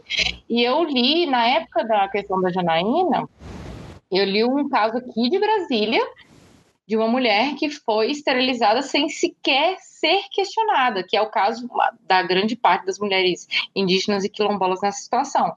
Elas não são nem questionadas. Elas acabam tendo que submeter a um, a um parto cirúrgico, porque não conseguiram ter dentro dos seus próprios métodos e tudo mais, que a gente sabe que é possível. Existem Uhum. situações que a mulher tem que submeter ao parto cirúrgico, e os médicos aproveitavam e faziam as laqueadoras compulsoriamente. Então, aqui, no, aqui em Brasília aconteceu, saiu logo depois, né? Porque aí o que, que acontece? Depois que estoura uma bomba, aí vai efeito dominó. Então começa a aparecer em tudo quanto é lugar, né? E uma mulher aqui em Brasília foi esterilizada compulsoriamente, ela teve um bebê, o médico já aproveitou e esterilizou ela, acho que ela estava tendo o seu segundo filho. A criança faleceu, veio a óbito, e ela depois ficou um ano tentando e não conseguia, e aí quando ela foi fazer alguns exames para ver mais a fundo o que que era e tal, ela descobriu que ela estava esterilizada. E ela falou, como, como isso é possível? É, é bem assustador, né? Uma, a coisa que mais me assustou nesse artigo inteiro foi essa frase: a esterilização feminina é a forma de contracepção mais comum no Brasil. Porque Uma- ela um procedimento invasivo e irreversível é a forma de contracepção mais comum no Brasil. Isso é muito louco. É muito louco, mas é justamente essa essa falta de acesso, falta de acolhimento, falta de, de educação sexual. Muitas dessas mulheres recorrem a esse, a esse tipo de, de, de procedimento, porque é a última saída para elas. É, isso está bem de mãos dadas com o- o- as taxas altíssimas de parto cesáreo que a gente tem no Brasil, né? Grande parte desses, desse, desses partos cirúrgicos são por desinformação mãe mesmo, né? Porque está tão naturalizada essa coisa que o médico marca o dia que ele tá, que é melhor para ele, que é mais conveniente para ele, e faz o parto naquele dia, e, e- e- e as mulheres que não têm acesso à informação não, não sabem que é possível fazer de outra maneira, não têm coragem de peitar o médico e dizer não quero, que a gente sabe que rola isso pra cacete, né? É uma relação muito de, de, de autoridade, de poder, essa do médico com o paciente, principalmente paciente mulher, principalmente mulher desses subgrupos mais vulneráveis, ela não vai levantar e falar, peitar o médico e falar, não quero fazer, quero de outra maneira, eu quero anestesia, eu quero parto normal. Eh, Não rola, a gente sabe que não vai rolar, né? O médico sabe se impor, sabe usar esse poder. É, e e- e é, é- é muito assustador tanto esse número altíssimo de cesáreas quanto essa combinação né, da cesárea com a laqueadura. Essas coisas não podem ser separadas, são dados indissociáveis, a meu ver. Né? E eu não- nunca tinha parado para pensar nisso até ler esse artigo. Mas realmente faz, faz muito sentido. É uma maneira também de você é, controlar de alguma forma, né? É bem, é bem assustador. Fiquei muito, muito bolada com, com, com, essa, com essa parte do artigo em particular, né?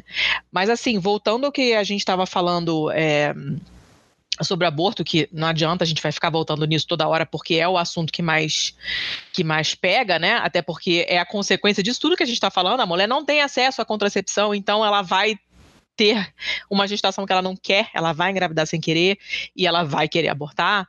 É, a gente tem, eu coloquei aqui na postagem também, os dados de Portugal que é uma. É, é, a gente sabe que o aborto foi descriminalizado em Portugal e eles têm cinco anos de queda ininterrupta. Por que, que um país onde o aborto é descriminalizado acaba tendo menos abortos? De, é, aqui no Chile e no, em Portugal também isso aconteceu. No primeiro ano depois da descriminalização, o, aumentou, né? Teve um, um uhum. pico, assim. Mas é porque os índices começam a aparecer, né? Eu gosto de dizer isso em relação à violência doméstica, por exemplo. Quando as pessoas me perguntam assim, Aline, antes da promulgação da lei Maria da Penha, a gente não via esses números. Você acha que aumentou a violência doméstica depois da lei? Eu falei, não, depois da lei os números começaram a aparecer. Então, uhum. depois de uma descriminalização ou de uma regulação, os números começam a aparecer. E o que, que acontece?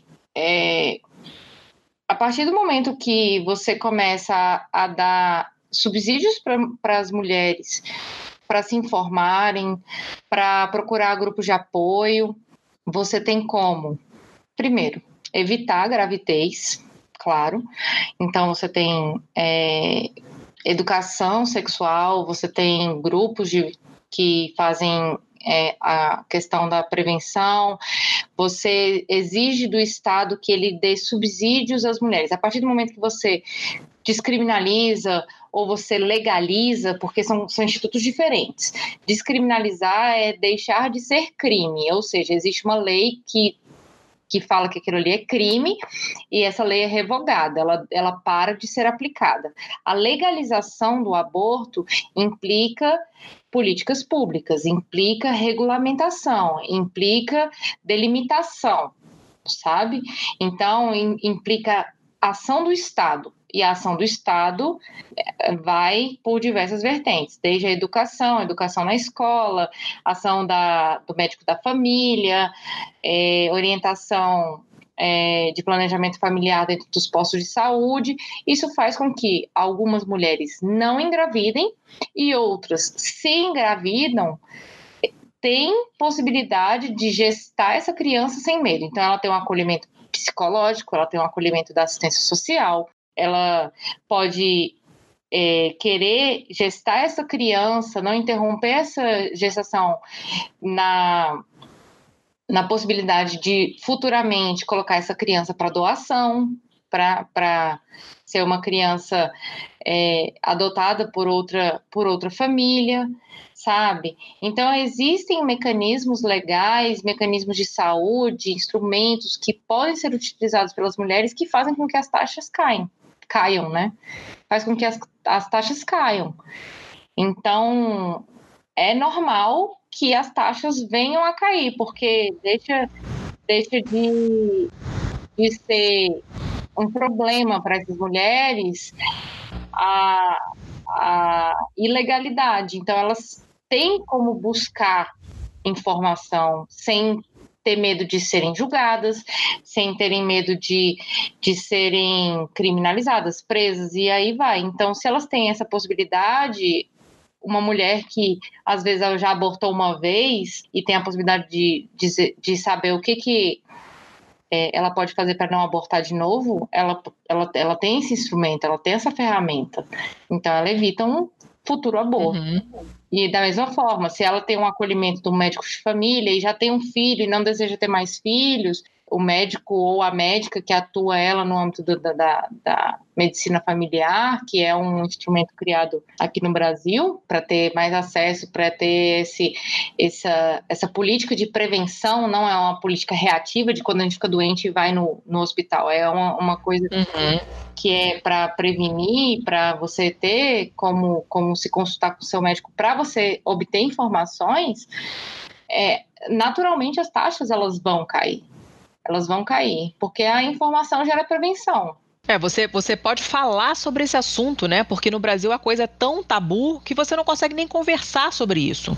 Tú no me vas a humillar, tú no me vas a gritar, tú no me vas a someter, tú no me vas a golpear, tú no me vas a denigrar, tú no me vas a obligar, tú no me vas a silenciar, tú no me vas a callar. No sumisa ni obediente, mujer fuerte, insurgente, independiente y valiente, romper la cadena de lo indiferente, no pasiva ni oprimida, mujer linda que das vida, emancipada en autonomía, antipatriarca y é muito louco, porque você não. é- A gente, quando começa a, a falar sobre isso, aí todo mundo fala, né? Alguma mulher que você conhece já abortou. E se nenhuma mulher que, que você conhece abortou, você provavelmente abortou, né? E eu, pessoalmente, nunca tinha conhecido ninguém que tivesse feito um aborto e me contado. Né? Eu tenho muitas amigas mulheres, mas nunca tinha ninguém tinha me falado isso. Até esse ano. E, é, e, eu- e foi bem chocante ouvir, sabe?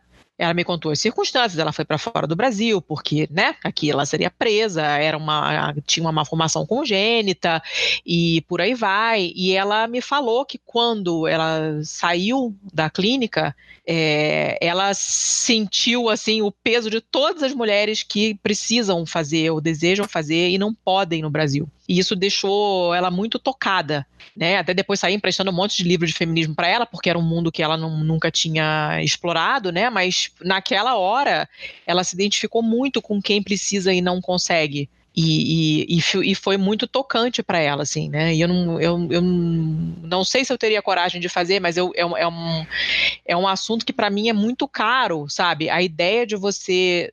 é, eu acho que ficou muito mais claro isso na minha cabeça depois que eu tive filho. A ideia de você passar por isso sem você querer é muito assustadora. Principalmente para quem já sabe como é.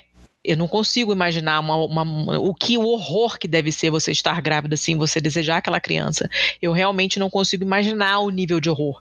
Né, Eu não, não, não, não precisei fazer, né, para ter essa, essa, essa, essa relação, essa empatia, essa capacidade de me colocar no lugar da outra, mas tem gente que precisa mesmo, né? Precisa que aconteça com alguém que conhece, precisa ouvir esse relato de alguém querido é, e tal, para poder entender que, caramba, acontece realmente muito mais frequentemente do que a gente imagina e nunca é fácil, né? A- a- as pessoas falam como se fosse uma decisão fácil e não é, a gente sabe que não é, não tem como ser, né? E mesmo assim é tão difícil você ter acesso a essas coisas, a gente não consegue nem falar sobre esse assunto. Eu vou falar muito rapidamente sobre a situação na Itália, só para fazer um paralelo. Hum, Parem de reclamar que eu falo da Itália sempre, eu vou falar porque a maior parte da minha, adulta- minha vida adulta eu passei lá. Então sempre vou falar. É, é legalizado na Itália o aborto, só que existe essa figura execrável do objetor de consciência. E tem muitos ginecologistas que são objetores de consciência e jogam a carta da religião para não fazer aborto. Só que a imensa maioria deles aceita dinheiro por fora para fazer em clínica particular. Lógico. Né? Então, o que acontece é que tem regiões inteiras na Itália. A Itália não é organizada em estados, ela é organizada em regiões, e tem regiões inteiras da Itália onde você não consegue abortar, embora seja previsto na lei, embora seja um direito da mulher abortar se ela quiser, a mulher não consegue, porque não tem nenhum médico que não seja objetor de consciência. Então ela só consegue se ela pagar por fora. E, e isso é asqueroso, né? É nojento. É uma, é uma forma muito escrota de você controlar também, porque você faz esse recorte de classe muito claro. Né, não são procedimentos baratos, é lógico. Né, o cara tá fazendo, ele não está fazendo nada de ilegal, mas ele, quer dizer, o procedimento não é ilegal, mas o que ele está fazendo, olha, eu não faço na rede pública porque eu estou mentindo dizendo que eu sou objetor, mas na particular eu faço sem recibo.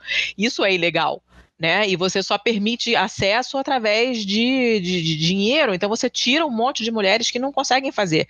É, uma, é um negócio muito, muito asqueroso. Então a gente vê que tem uma quantidade absurda de instrumentos de, de, de controle, inclusive passando é, pelo, pelo recorte de classe financeiro também, né? Recorte econômico. Quem tem dinheiro faz, quem não tem, não faz como qualquer coisa no mundo, né? Mas é, é, é dá muita raiva, assim. Quem está com raiva nesse momento também é o Thiago, porque eu comi a pergunta dele. Thiago, pergunta aí então. Eu fico falando. eu fico tem esses assuntos que me inflamam, é difícil. Não, eu não sei, eu sei. Eu não, não tô te recriminando por nada também. Tô bem quietinho aqui. Seguinte, eu só queria fazer duas perguntas rápidas e eu vou tentar meio que conectar as duas. É, a primeira vem com informação. Pegando aqui uma matéria qualquer da Folha, 11 de junho de 2018, o título é: Bolsonaro defendeu esterilização de pobres para combater miséria e crime. Durante toda a matéria aqui, nós temos, ah, no último dia 23, se refere a 23 de maio de 2018, né? Abre aspas, não estou autorizado a falar disso, é, que botei na mesa, mas eu gostaria que o Brasil tivesse um programa de planejamento familiar. Um homem e uma mulher com educação dificilmente vão querer ter um filho a mais para engordar um programa social. Uma outra aspas aqui dele de 92 devemos adotar uma rígida política de controle de natalidade. Não podemos mais fazer discursos demagógicos, apenas cobrando recursos e meios do governo para atender a esses miseráveis que proliferam cada vez mais por toda essa nação. No ano seguinte, defendo pena de morte e o rígido controle de natalidade, porque vejo a violência e a miséria cada vez mais se espalhando nesse país. Quem não tem condições de ter filhos não deve tê-los. É o que defendo. E não estou preocupado com votos para o futuro. Uh, quando a gente vê toda esta essa baboseira, esse monte de merda que esse filho da puta vive falando, excelentíssimo filho da puta agora, né, que tá eleito, é... Excelentíssimo teu cu, continua sendo um grandíssimo saco de merda. Excelentíssimo a, a puta que pariu. Então, aí não. a gente pega todas essas aspas, a gente conecta isso com o número, de acordo com o Anuário Brasileiro de Segurança Pública, de 61 mil estupros em 2017. E a gente conecta isso com mais a, a questão de que este sacolé de fezes é, também é contra a a matéria de sexualidade nas escolas por causa do que ele chama de ideologia de gênero, e, o que ele chama de fomento à pedofilia e o cacete.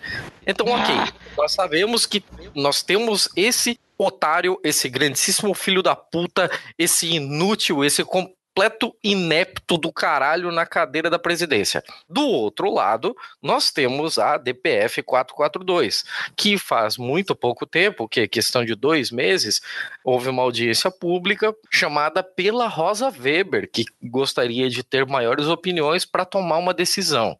É, agora, quando a gente começa a conectar essas coisas, é, eu gostaria de perguntar para a Aline em que pé anda a questão da DPF 442 e também se a troca de comando na presidência pode gerar algum empecilho para que as coisas que já meio que estão encaminhadas, como a DPF 442, possa ter um retrocesso gigantesco, assim, ou, ou como isso está no STF, ele não teria ingerência sobre, como é que seria isso? Bem, é, não, não é uma pergunta chata, eu acho, eu acho muito pertinente, assim, da gente conversar sobre isso. A DPF 442, é, aconteceram duas audiências públicas, né, igual você falou, que foram requeridas pela a, a presidente, no caso, quem estava presidindo essa, essa sessão era a Rosa Weber, na época, é, que é a relatora dessa ADPF 442. Para quem não sabe o que, que significa ADPF, é uma ação de descumprimento de preceito fundamental, e 442 é o número do processo, que tem como principal objetivo descriminalizar os artigos 124 a 126 do Código Penal, que falam sobre a criminalização do aborto feito pela mulher ou feita por uma pessoa, um terceiro, é, a pedido dela. Basicamente é isso, tá? Então, é, foram é, feitas é, várias observações a respeito disso nessa, nessa, nesse processo e que muitas delas nós mencionamos aqui, sobre a questão da tortura, da liberdade da mulher sobre o próprio corpo, a questão da desatualização, a questão dos preceitos é, internacionais e, e, direitos humanos e uma série de, de outros assuntos. Quem quiser ouvir um pouco mais, é, eu vou deixar eu vou deixar indicado é, dois podcasts que que destrincham aí esse tema. No, e aí, o que acontece? Essa ação é, foram, foram dois dias de muitos debates, cada pessoa representou um órgão que tinha pertinência temática com o tema. Né? Então, tivemos aí é, pesquisadoras, pesquisadores, advogados e advogadas, defensores de direitos humanos, mulheres negras, tivemos obstetras, tivemos é, mulheres envolvidas com a questão também é, com, com da, de raça, etnia, é, questões religiosas foram debatidas também. Então, tivemos representantes e representantes, mulheres representantes, pastora, é, teve a pastora que, que teve uma fala maravilhosa, assim, de aplaudir de pé e a representante das católicas pelo direito de decidir. Então, foram pessoas que são grandes nomes na parte da religião que estavam ali para defender o direito das mulheres de decidir sobre seus corpos. E nós tivemos aí algum, alguns representantes do retrocesso, como Frente Parlamentar, é, Janaína Pascoal, que, se di, que disse que era representante da PUC, mas depois a universidade é, acho que foi da PUC, da USP, mas a universidade desmentiu a representação dela, falou que não, não compartilhava daquele entendimento, então ela fez um golpe de oportunidade aí, eu não sei se foi mal compreendido, enfim e outras pessoas que eram a favor é, da criminalização, que eram é, contra o aborto, né? Teve o bispo da CNBB, da Congregação Nacional dos Bispos do Brasil, e outras entidades religiosas. Tivemos boas surpresas, tivemos mais do mesmo, e é isso. Todo mundo foi ouvido, é, essas duas audiências foram gravadas e foram disponibilizadas para todos os ministros que estão envolvidos no julgamento. Esse julgamento ele está ainda em uma turma, ele não foi para plenário, mas provavelmente vai, então ele vai ser disponibilizado para todos os ministros. Ó, tivemos lá a participação de alguns ministros que estiveram lá, mas não assistiram tudo, mas ficou garantido pela Rosa Weber que tudo seria disponibilizado para que é, fosse ouvido pelos ministros. Feito isso, passa a palavra para o AGU, né? Pro, no caso, o procurador, a Procuradoria Geral da República, que é a pessoa responsável por esse processo, uhum. para que se manifeste a respeito de todas as oitivas e depois volta para ser marcado o julgamento final. E aí isso pode demorar um mês, dois meses, é, cinco anos, uma eternidade, vem meteoro e o dinossauro nasce de novo. é, de toda a questão, nós sabemos que mudou a presidência da, do STF agora, né?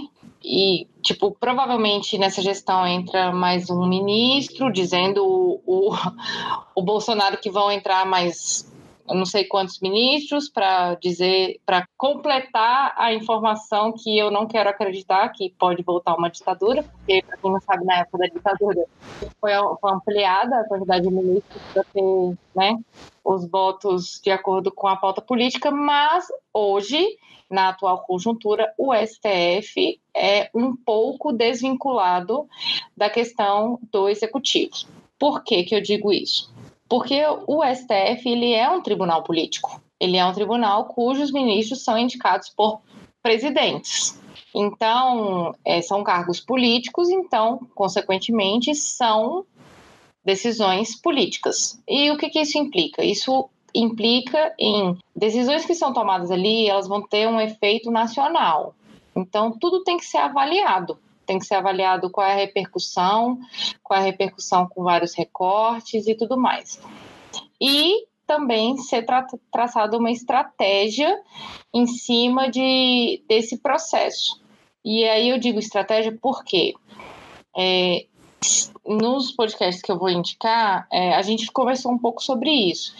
Que a estratégia para se discutir o aborto no Brasil é uma estratégia que foi feita pelas feministas e só hoje foi visto pela, pelo movimento que seria possível debater essa questão a nível é, de Supremo Tribunal Federal.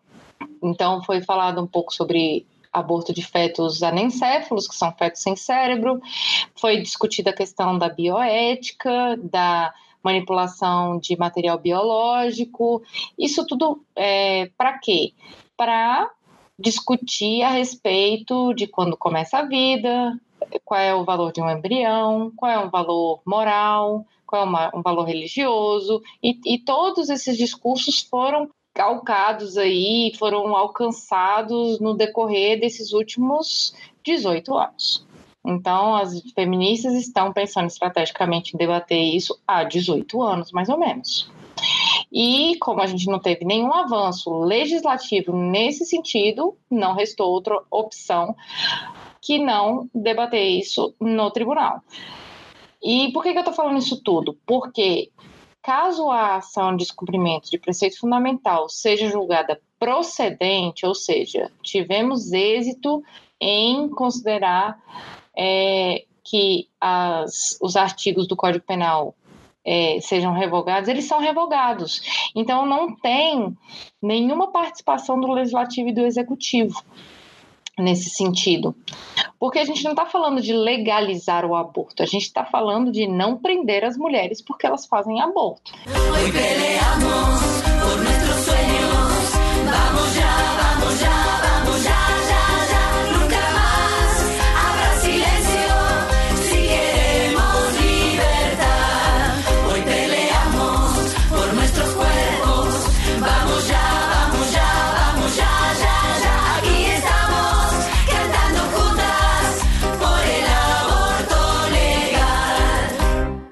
Cara, isso é muito, é muito difícil de você fazer as pessoas entenderem, né?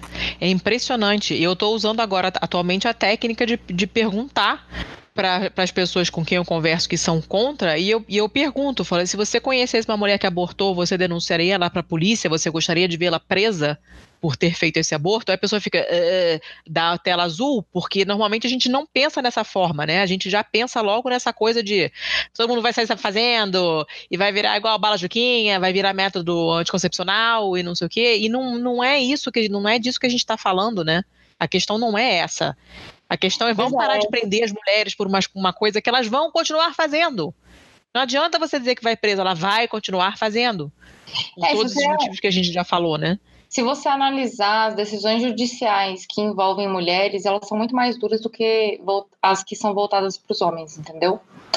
Então, a gente gosta de dizer que se o aborto é, fosse feito por homens, ele já tinha sido legalizado há muito mais tempo. Certamente. Mas, certamente. E aí, é, e, e se e, né, aí sim, né, e quando esse processo for julgado, porque o do fetanencéfalo foi proposto em 2012 e foi julgado em 2014, então foram, né, é, praticamente dois anos, mas é, tem muito caminho aí pela frente e e há pedidos também do presidente que são, que são acolhidos, tipo, ah, não queremos pautar esse, esse ponto, vamos discutir isso legislativamente, blá blá blá e tal. Só que a partir do momento que essa lei for revogada, ela vai exigir uma regulamentação em breve, entendeu? E aí, tipo, as mulheres vão só deixar de ser presas, então elas podem buscar acolhimento e tal. Então, são é, ferramentas que as mulheres estão buscando para que elas possam acolher a si mesmas. Porque acolhimento do Estado, inicialmente, não vai ter. E é isso a consequência jurídica. Mas só da gente, nós mulheres, não sermos presas por, por uma escolha, já é o primeiro passo. Uhum. E aí, futuramente, a questão da legalização, regulamentação, aí é uma questão política de legislativo e de executivo, porque pode ser também que isso seja é, decidido no legislativo, na Câmara e no Senado, seja consolidado numa lei e Bolsonaro vai lá e veta. E aí, no que ele veta, existe a possibilidade de, é, de se rediscutir nas casas e tal, como foi o caso, por exemplo, do é, bem recente do aumento do salário de assistentes sociais, eu acho, que foi vetado pelo Temer, e a galera falou, não, isso aqui foi construído e tal, não, e aí tem um lance do, do como se fosse o recurso do veto, sabe? Para ajustar e tal. E aí tem, tem toda uma, uma questão política. É, eu não sei se eu respondi as duas perguntas, Thiago. Não, eu, eu tô, eu me dou por satisfeito. Eu acho, eu acho que era esse mesmo caminho, assim, era ter uma perspectiva futura de o que, que a gente pode esperar, né? É, uma coisa que eu gosto de indicar para as pessoas é se você tem Facebook, é, que conheça a Robô Beta, que Ah, ela sim, fala favor. em que ponto que tá. Ela faz essa curadoria aí, faz esse acompanhamento, não só da DPF 442, mas de vários processos que envolvem a, a pauta das mulheres, a pauta do feminismo, e até avisa a gente quando tem algum retrocesso rolando no Congresso. Então, é, para quem não conhece ainda a Robobeta, que conheça a Robobeta, entre lá. A Robobeta é, um, é uma inteligência artificial criada pelo, pela ONG Nossas, que utiliza o serviço do Messenger do Facebook para te trazer é, informações. É muito bom, é um serviço muito útil. Ô, Thiago, eu tinha dado essa dica, acho que na. na- na- Eu dei essa dica já, eu acho. Eu acho que no Você- episódio do nazismo, se não me engano. Sim, exatamente. Hum. Eu penso, eu, eu, eu recomendo ela para todo mundo. Hoje já recebi uma mensagem da Beta, já assinei um monte de coisa através da Beta. É um puta bot, um trabalho muito bem feito. Nunca tem nenhum erro de português, é maravilhoso. E só pautas importantes e ela te mantém informada, né? Isso é que é legal, porque você esquece, você assina um monte de coisa, você não lembra mais, né? Mas ela te avisa, lembra que você assinou aquele negócio, aqui, ó, o resultado foi esse, taranã. Foi, foi, é bem, é um é um negócio que funciona muito bem.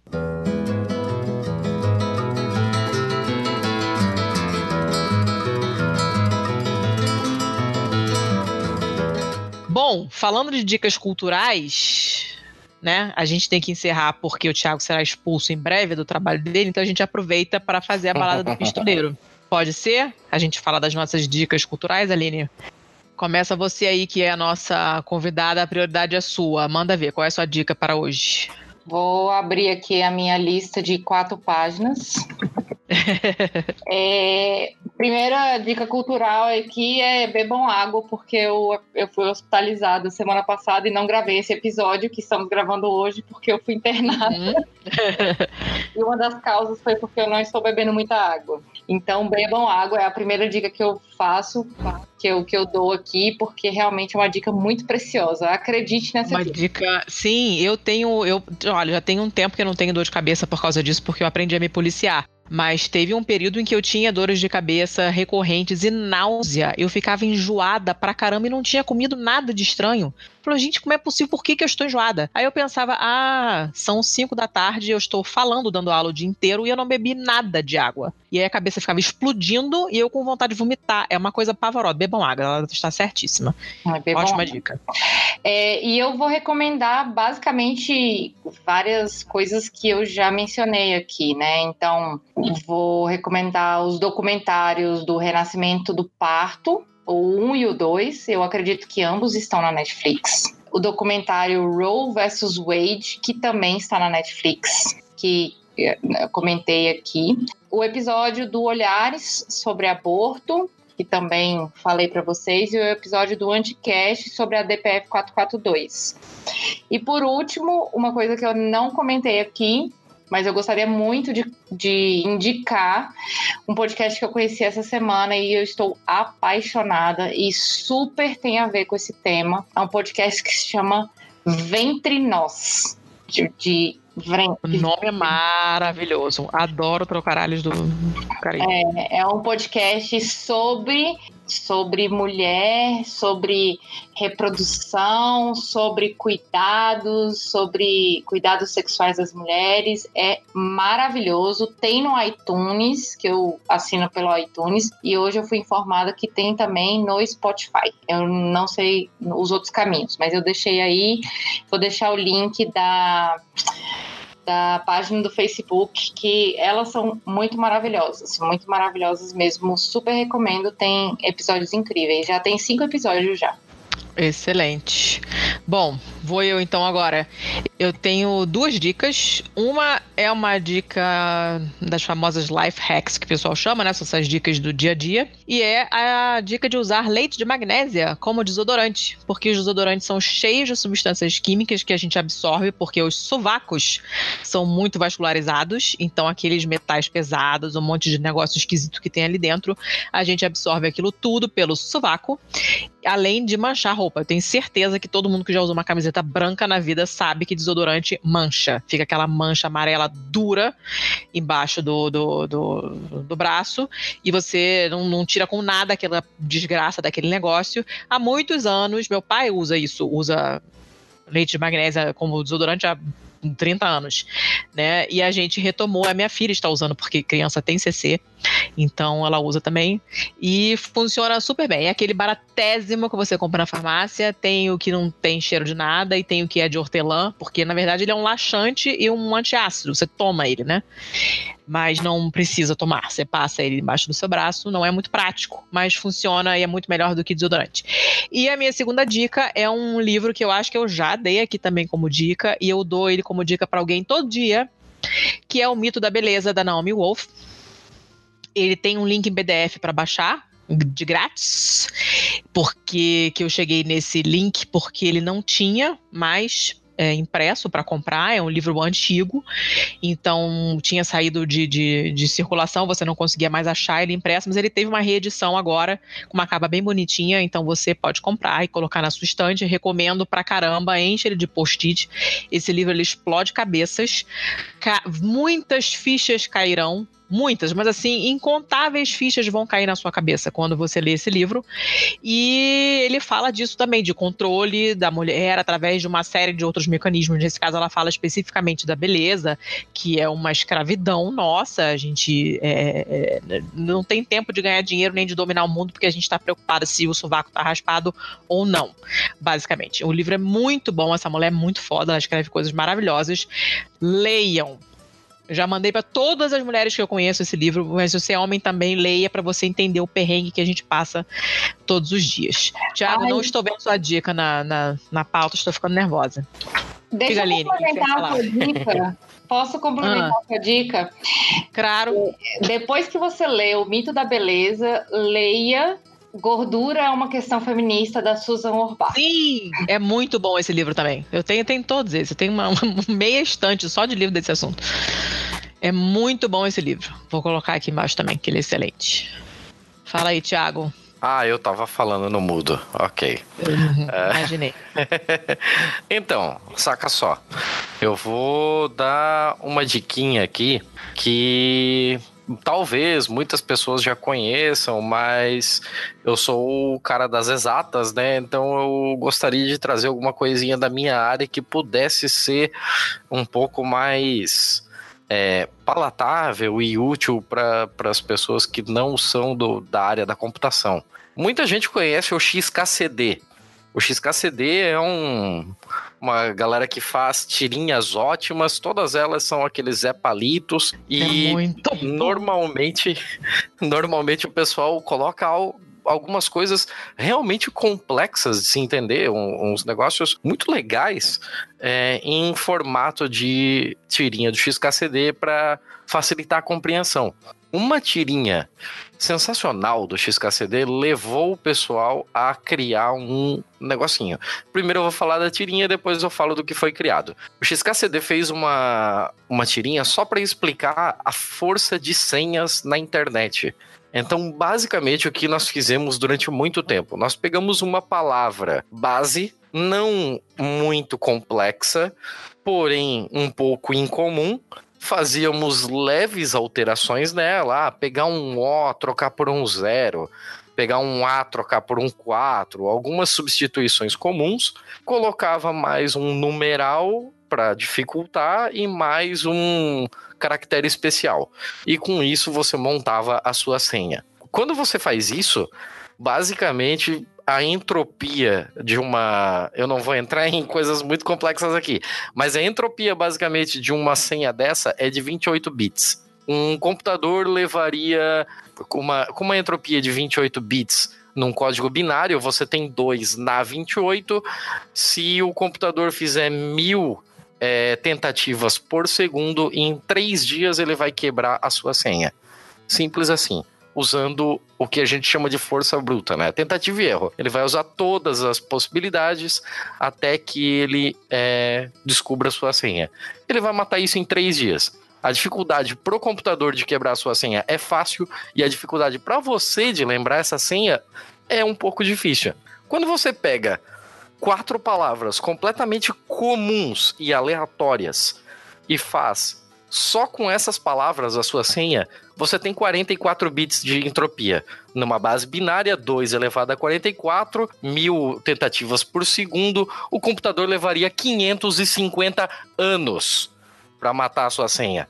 Então, gente, acabem com esse negócio de tentar pensar como um computador e fazer algumas alterações em uma palavra, colocar números, colocar caracteres especiais para montar uma, uma senha difícil. Monte uma sei lá, pega quatro palavras e monta uma rima com elas e você destrói um computador. Sério.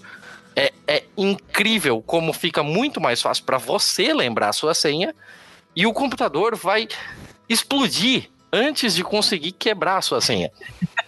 É, isso é explicado numa, numa tirinha do XKCD, que vai estar tá nos nossos links aqui. E baseado nessa tirinha do XKCD, o pessoal criou um gerador de senhas baseado no XKCD. Então você diz ali qual vai ser o seu caractere separador de palavras, quantas palavras você quer usar, qual o tamanho mínimo, o tamanho máximo das palavras, e ele gera essa senha para você. E assim, incrivelmente fácil, vai facilitar pra caralho a sua vida. Então eu, eu acho que é uma, é uma dica que belisca um pouquinho na minha área de TI, mas que é fácil para todos utilizarem e pode ser bastante útil, principalmente se você já teve um desses probleminhas do tipo, ah, há quatro semanas atrás eu fui entrar no Facebook do meu celular e ele estava deslogado. Então, houve ah, uma... sim, rolou, né? Rolou é, rolou um vazamento bem maneirinho aí, então é sempre bom ter senhas fortes. De preferência, se possível, faça dupla verificação. Se você vai acessar, sei lá, o seu e-mail no computador, é, habilite a dupla verificação para que depois de você colocar a sua senha, você ainda tem que colocar um código numérico que você vai receber no seu celular. Eu acho que eu vou parar por aí. Eu acho que eu já falei pra caralho e tá bom de dica, né? Eu fiquei um pouco Não. confusa, eu confesso que fiquei um pouco confusa aonde você ia chegar, sabe? Mas Come- Começou a fazer conta, começou a fazer conta, já tô é, vendo aqui desenho pra capa, Não, porque aí- meu cérebro não processa, mas eu achei, achei uma boa dica. Não, mas é, mas é fácil assim, é código binário, tudo é 0 ou 1. Um. Então, se você tem um número de possibilidades, é 2, que é o número de possibilidades, elevado ao tamanho da sua senha. Então, Você sabe que isso não me ajuda em nada, né? Você você sabe? A essa altura do campeonato, você já sabe que esse tipo de raciocínio eu não sou capaz de fazer. Você vai ficar me explicando aí até o cu fazer bico e eu não vou entender. Ok, Mas tá tranquilo, eu acredito na sua, na sua Tem dica. séries com maiúsculos e minúsculos e, e aquele e símbolos. Então, tipo, esses dias o meu marido falou assim: qual é a senha que eu coloco aqui? Eu falei, tal. Aí ele, puta merda, como é que tu lembra dessa senha? Aí eu falei, não vou eu falei, eu não, nem, nem me importo de falar a senha pra você, porque você não vai conseguir se lembrar depois. E É, aí, mas- uma coisa mas legal é não Computacionalmente é complicado esse tipo de senha, porque ela é mais vulnerável do que você fazer uma senha um pouco mais longa, super fácil de você lembrar. É. É, eu vou, vou ver o quadrinho e ver depois. Aí se eu esquecer a senha nova e não conseguir entrar em nada, a culpa é do Thiago. É, acho, acho bom a gente culpabilizar o Thiago. Qualquer coisa, chama o advogado, eu tô aqui. Mas olha, se Bem você ótimo. esqueceu uma senha igual a que ele gera ali, a culpa é total exclusiva sua. Porque quando eu, eu, eu morei numa casa com mais três pessoas é, que dividiam o mesmo Wi-Fi, todos eles eram de, de tecnologia de informação. E a nossa senha era Marlon Brando Idoso. Só isso. Não tem como você esquecer isso. Só que ela era muito grande, ela tinha é, hífens como separadores das palavras e era impossível você esquecer. Qual é a senha? Marlon Brando idoso. Cara, mas eu já, eu já fiz uma senha dessa. Que era. A minha senha era foda-se, filho da puta. Excelente. Eu tinha uma senha dessa. Durante muitos anos, o nome da senha, a senha era foda-se, filho da puta. E aí, depois, quando começou a, os caracteres e tal, aí, tipo, o S era, na verdade, o 5. Aí, Hum. sabe, uns negócios assim. Mas, tipo. Mas era muito louco. E foi minha senha, assim, durante, sei lá, uns 10 anos, velho. Só que aí eu perdi uma vez a senha do Fotolog. Ó, denunciando a idade pra caceta agora. E aí eu perdi a minha senha do Fotolog, ele gerou essa senha de 11 caracteres com... Que hoje... Não, ele gerou uma senha de 8 caracteres. E hoje a minha senha tem 11 caracteres. Deus me livre. É muito louco. E aí gravei. Gravei a senha e ficou. É, bom, eu vou, eu vou acatar a dica porque eu confio. Confio. É, É, Aline. Realmente é uma senha... né? Eu gostei, gostei do Marlon Brando. É, Aline, momento jabá, se as pessoas quiserem te catar, vão te catar onde, como, fala aí. Não, me catar só em só para gravações presenciais podem me catar. Fora Eita. gravações, né? Que nem a gente se catou lá em São Paulo, né, Letícia? Aham, aham. Ô, louco. Não, mas brincadeiras à parte. É, eu estou nas redes sociais do Olhares, é só me procurar lá pelo Olhares Podcast. O Olhares Podcast pode ser encontrado em qualquer, é, qualquer rede, no Instagram, no Twitter, no Facebook, como Olhares Podcast. Os nossos programas são divulgados no site olharespodcast.com.br. E também está disponível no Spotify, no Deezer, no iTunes e em todos os agregadores de podcast. É, Para quem quiser seguir o meu perfil pessoal, o único perfil público é o do Twitter, que é advogada cansada. E lá no Facebook também vocês podem me encontrar como Aline Hack 3005, eu acho que é isso. Se procurar Aline Hack, eu estarei lá. É, não devem ter muitas, né? Não devem ter muitas. Agora, eu, no momento do Jabá, eu gostaria de convidar os ouvintes e as ouvintes para conhecerem a campanha Ativismo na Web. É uma campanha muito bacana que a gente faz nessa época de novembro e dezembro. O Olhares Podcast possui uma ação chamada Ativismo na Web, que é uma ação dentro de uma campanha mundial dos 16 dias de ativismo pelo fim da violência contra mulheres e meninas. É uma campanha que é encabeçada pela ONU, que já tem 160 países signatários, e diversos órgãos públicos, é, empresas privadas, ONGs, é, participam desse engajamento para trazer informações, formas de denunciar, formas de acolher mulheres e meninas vítimas de violência.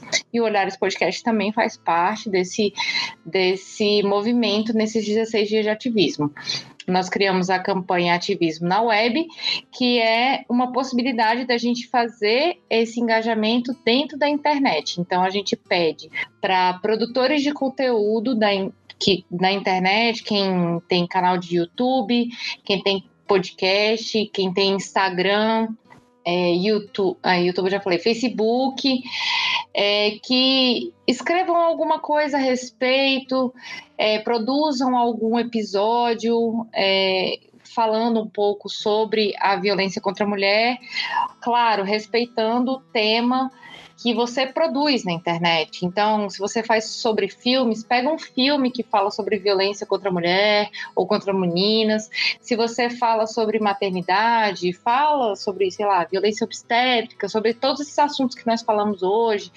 É, se você vai falar, se você fala sobre política, é possível falar sobre violência contra mulheres e meninas dentro da política, dentro da economia, dentro do mercado de trabalho. Nós estamos ocupando todos os lugares e é por isso que o Olhares existe, porque nós estamos ocupando todos os lugares. Então, é uma forma da gente promover esse ativismo dentro da internet, falar que todos e todas nós estamos aqui para promover esse ativismo, para promover o debate sobre esse tema tão caro. E se você é uma pessoa que só usa a internet e consome todos esses conteúdos, cobre isso de, dos canais que você gosta. Tire uma foto no dia 25, que é o dia laranja, e diga que você é uma pessoa que apoia essa iniciativa de prevenção à violência contra mulheres e meninas.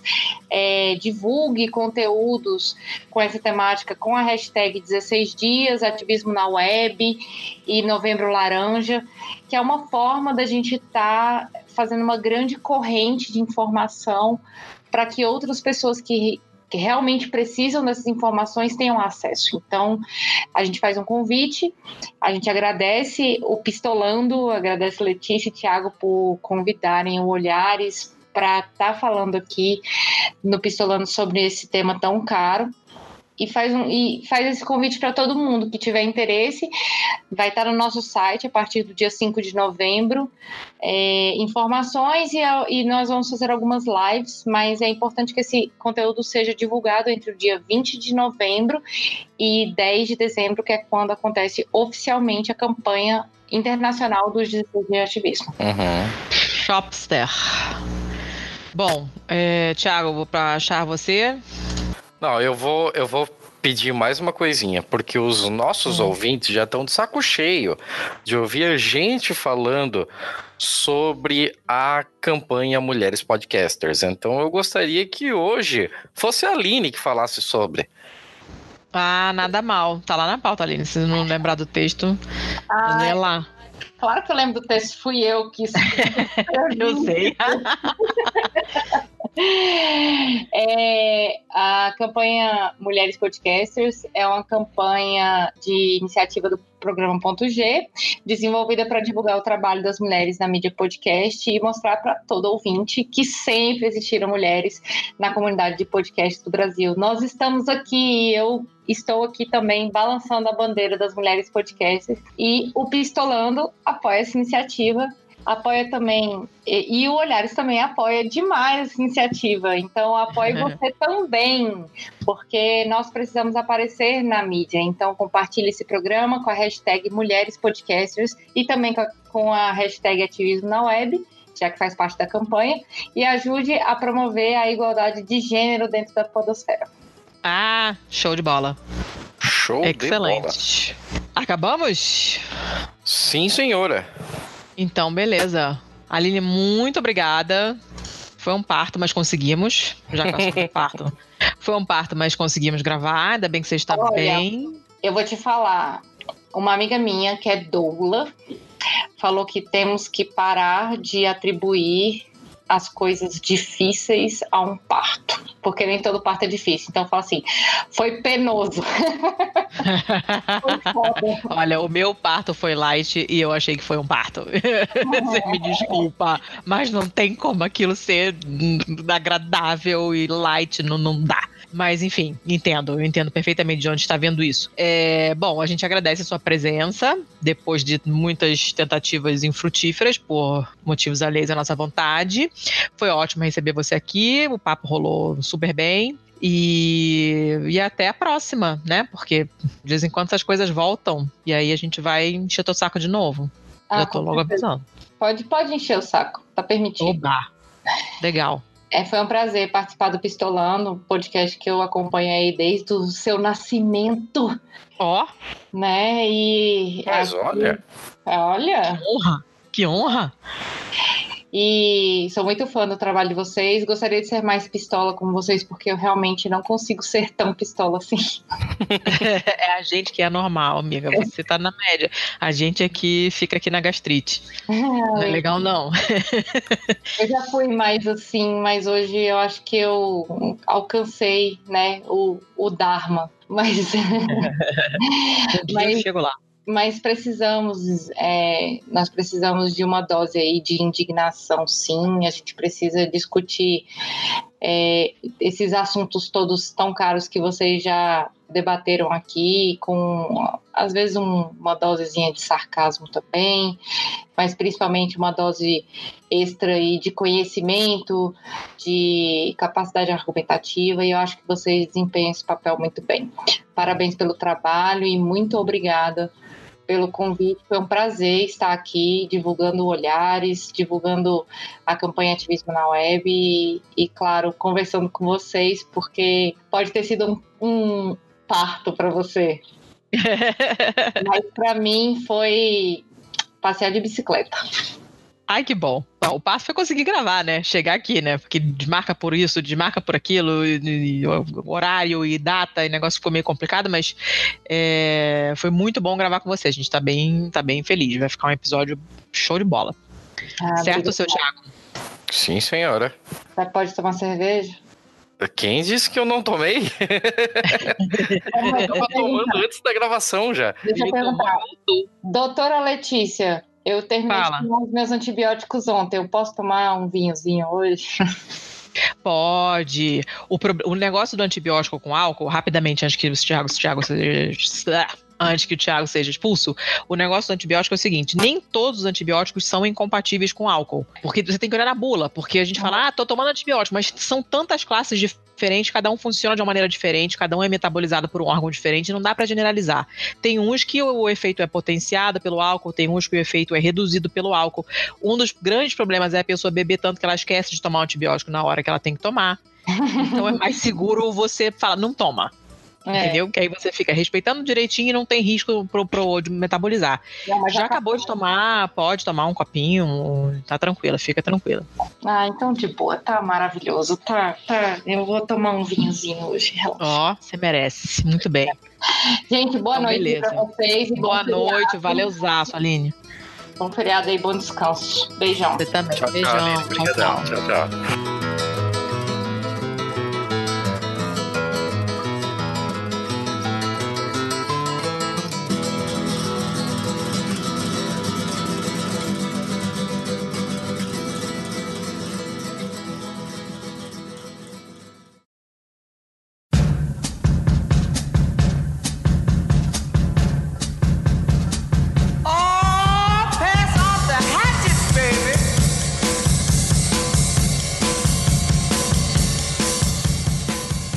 Bom, seu Tiago, foi a nossa primeira pauta feminista, né? Primeira vez que a gente faz um, episódio com tema feminista, né? O que, que você achou? É, não, não foi por falta de vontade, né? Tanto é não. que esse episódio aqui nós levamos uns dois meses de, de negociação de datas com a Aline para ele rolar, né? Foi, foi complicado mesmo para marcar. Mas enfim, fizemos, acho que ficou ótimo. A Aline foderésima. Ficou Shopster. Então, agora que nós já terminamos, vamos passar para o quê? O bom, o mal e feio, certo? Não, não, não tá certo. Como não? Vai começar, o que que é? Não tá certo. Dessa vez vai ser o bom e o feio. Porque de notícia ah. má, chega. Já, já tem aquele porro, aquele filho da puta eleito. Chega. Pois é, né? O negócio foi o seguinte: para procurar a, as notícias ruins, assim, eu, eu, eu li muita coisa. E eu não queria colocar uma coisa do Brasil, eu não queria colocar é, uma notícia de política. E acabei achando uma notícia ruim da França e tal, e não sei o quê. E aí, quando chegou na hora da gente se preparar para gravar, o Thiago falou: não vou botar notícia ruim chega, já está tudo uma merda, não vou botar mais. Então eu acabei tirando a minha também e, e vamos fazer só o bom e o feio. A minha notícia boa é uma notícia que a Fábio me passou. Minha marida, beijo, Fábio, te amo. Ah, ah ok. O é, que que é? Não, eu ia fazer uma piada idiota, deixa. Eu ia falar a Força Aérea Brasileira, não. Então. Estamos assim, ela... né? ela Estamos nesse clima, desculpa. Cara, Tem nem o que dizer, cara. Olha, hoje é dia 6 de novembro, uma terça-feira, 20 para as 9 da noite. Seu Thiago está no trabalho. Eu estou digerindo yakisoba e nós temos, estamos, tendo, estamos tendo esse tipo de troca de piada. Então, vocês verem, verem que a gente está legal. Enfim, a minha notícia boa é a notícia que a Fábio me passou. Ela me contou uma história de um cara, eu não, não tinha ouvido falar desse negócio, eu nem me lembro como é que a gente chegou nesse assunto, mas ela comentou sobre esse cara, eu nunca tinha ouvido falar. Fui fuçar e achei uma notícia da BBC. Desculpem, está em inglês, não fui procurar em português, porque o texto está muito bom. É uma história absolutamente sensacional. E depois eu vi que teve atualizações. Ano passado teve uma notícia que ele foi chamado para um programa de televisão e não sei mais o que. O cara acabou meio que virando meio que famoso. O título da matéria é O Revolucionário dos Absorventes na Índia, digamos assim. A história é gente, vale um livro, um filme, uma série, uma, é uma coisa muito maluca. O que aconteceu? O nome desse cara, que eu não, não vou ousar pronunciar, porque não vai dar certo, é, ele casou, tinha acabado de casar, né? Morava com a mulher e com a mãe dele, viúva. E aí um dia ele notou que a mulher dele estava escondendo uma coisa dele. Quando ele descobriu o que que era, ele viu que eram trapos, farrapos, nojentos, que eram o que ela usava durante a menstruação. E aí ele falando, ele falou: Olha, vou ser bem sincero, eu não usaria trapos sujos daquela maneira nem para limpar a minha é, lambreta. Né? Aí perguntou: Por que, que você não compra o absorvente? Ela falou: Filhão, se, se eu comprar absorvente para minha mãe, não sobra dinheiro para comer em casa. Aí ele, porra, ficou boladaço, foi comprar, né? Falou, não, vou fazer um presente aqui pra minha mulher, vou comprar um pacote de absorvente. Foi pra, pra, pra farmácia, aí rolou aquela torta de climão, que a gente sabe que rola até hoje, ridícula, como se metade da população não sangrasse mensalmente. O cara foi pedir absorvente, ficou aquela coisa, uh, o cara passando pra ele como se fosse contrabando, né? Uma coisa proibida. Sério? E, é, e ele pensando, pô, É, cara, tipo, pra- quando, quando você começou a falar em torta de climão, eu imaginei a torta de climão dele presenteando a sogra com o absorvente.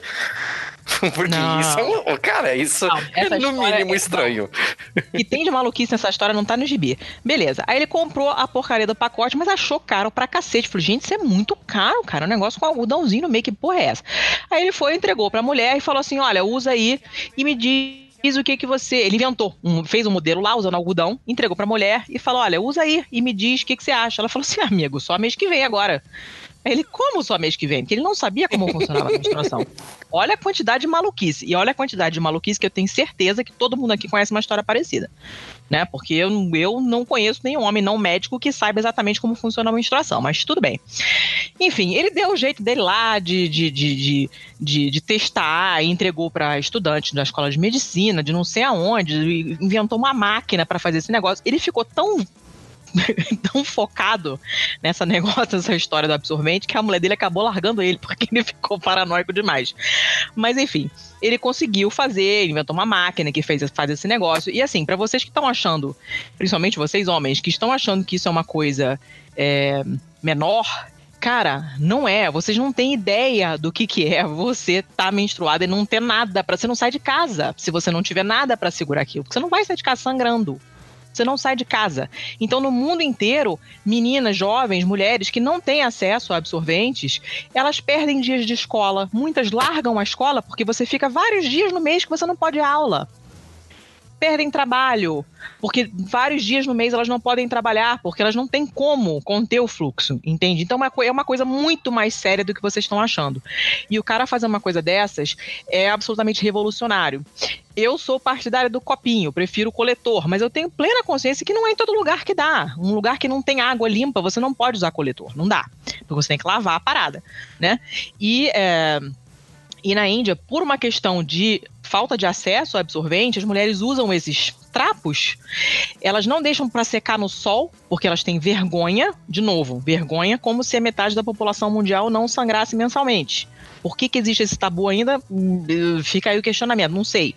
Né? Sua mãe menstrua ou já menstruou. Toda mulher que você conhece, praticamente em algum momento já menstruou. Mulher ou pessoa com útero, né? Então, tipo, é normal menstruar. A gente tem que parar de tratar isso como se fosse uma coisa louca.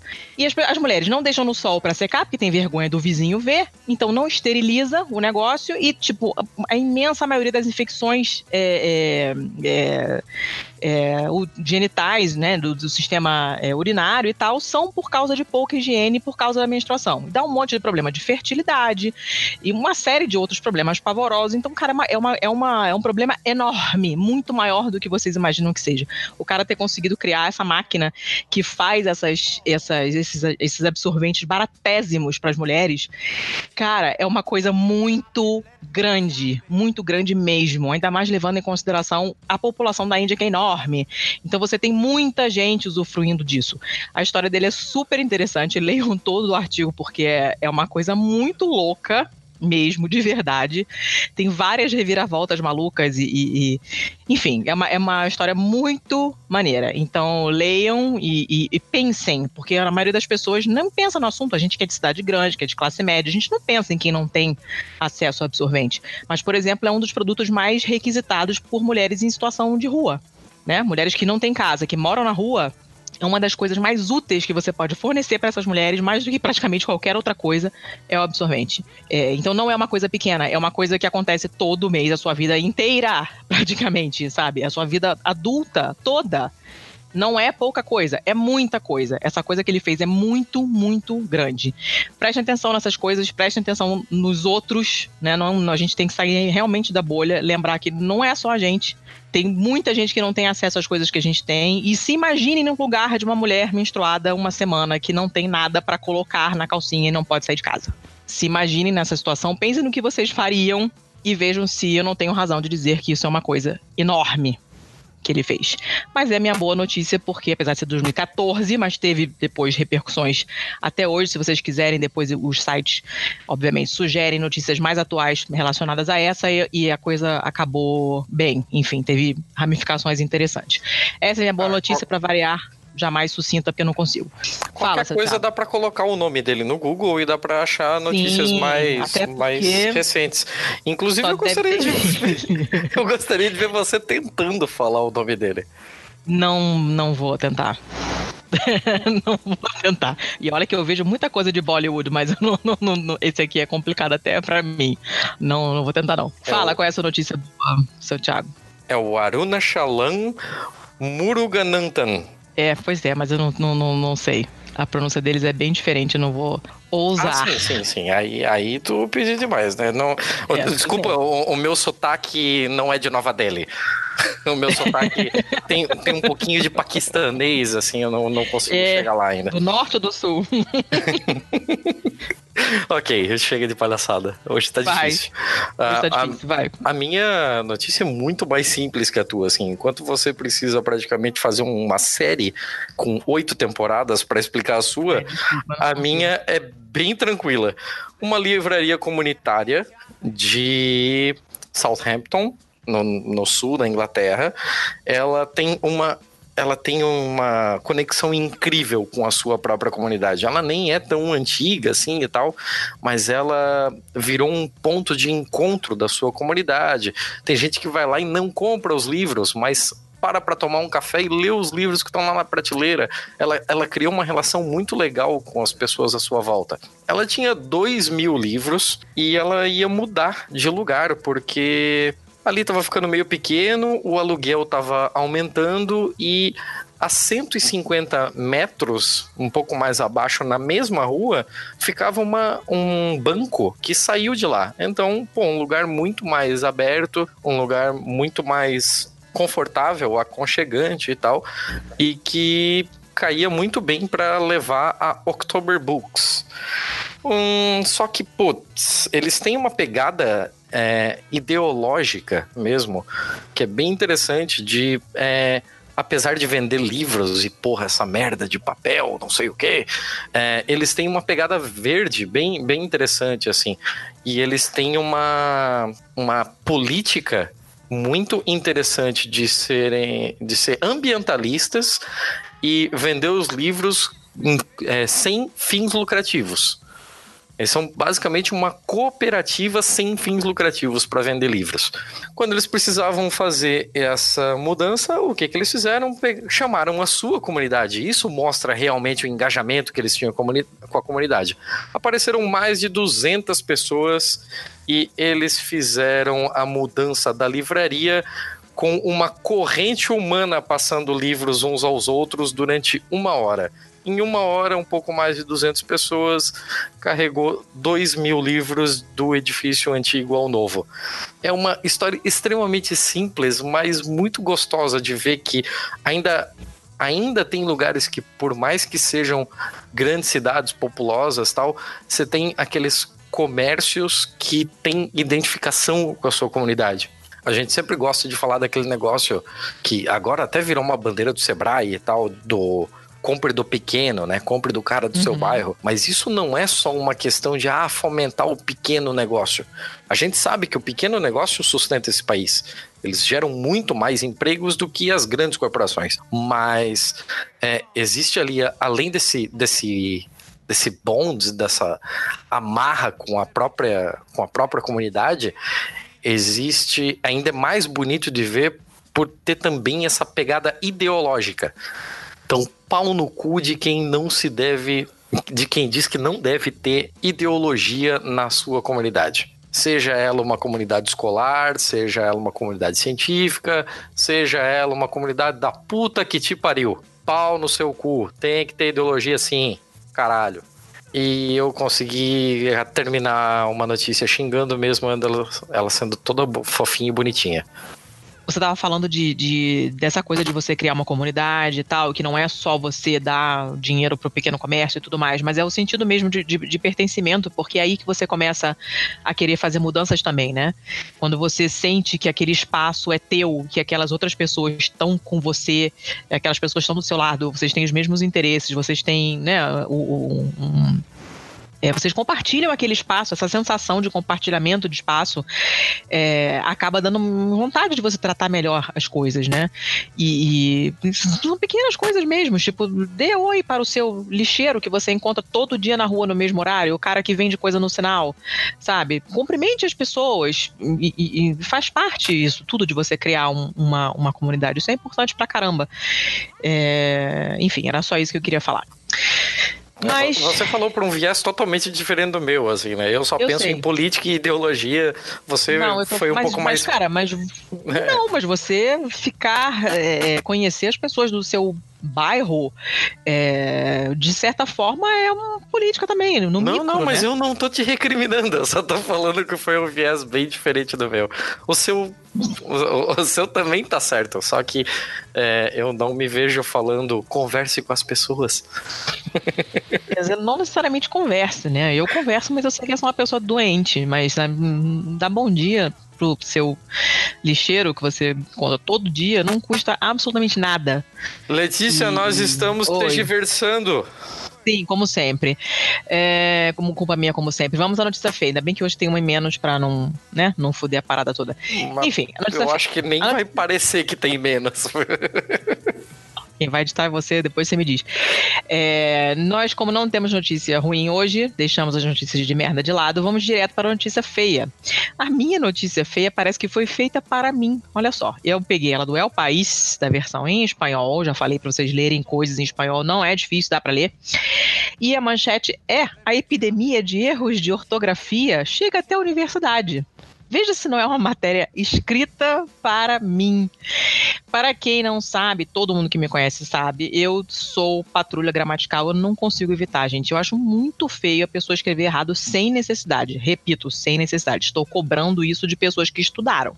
É óbvio que eu não vou é, exigir a curácia ortográfica de uma pessoa que não estudou. Mas a pessoa que estudou, que tem um certo nível e ela escreve tudo errado, isso me enlouquece. E eu vejo, não sei se isso me reconforta ou me deixa muito triste, que não é só um problema brasileiro. Isso acontece demais na Itália, que eu sei, porque eu estudei lá. E agora estou vendo que acontece também na Espanha. Nos Estados Unidos nem se fala, que aquele idiota do Chito, o presidente deles lá, também escreve tudo errado. É, e é só abrir uma caixa de comentário de qualquer jornal americano que você vê o horror que é. Né? O inglês é pavoroso. E a mesma coisa acontece na Espanha.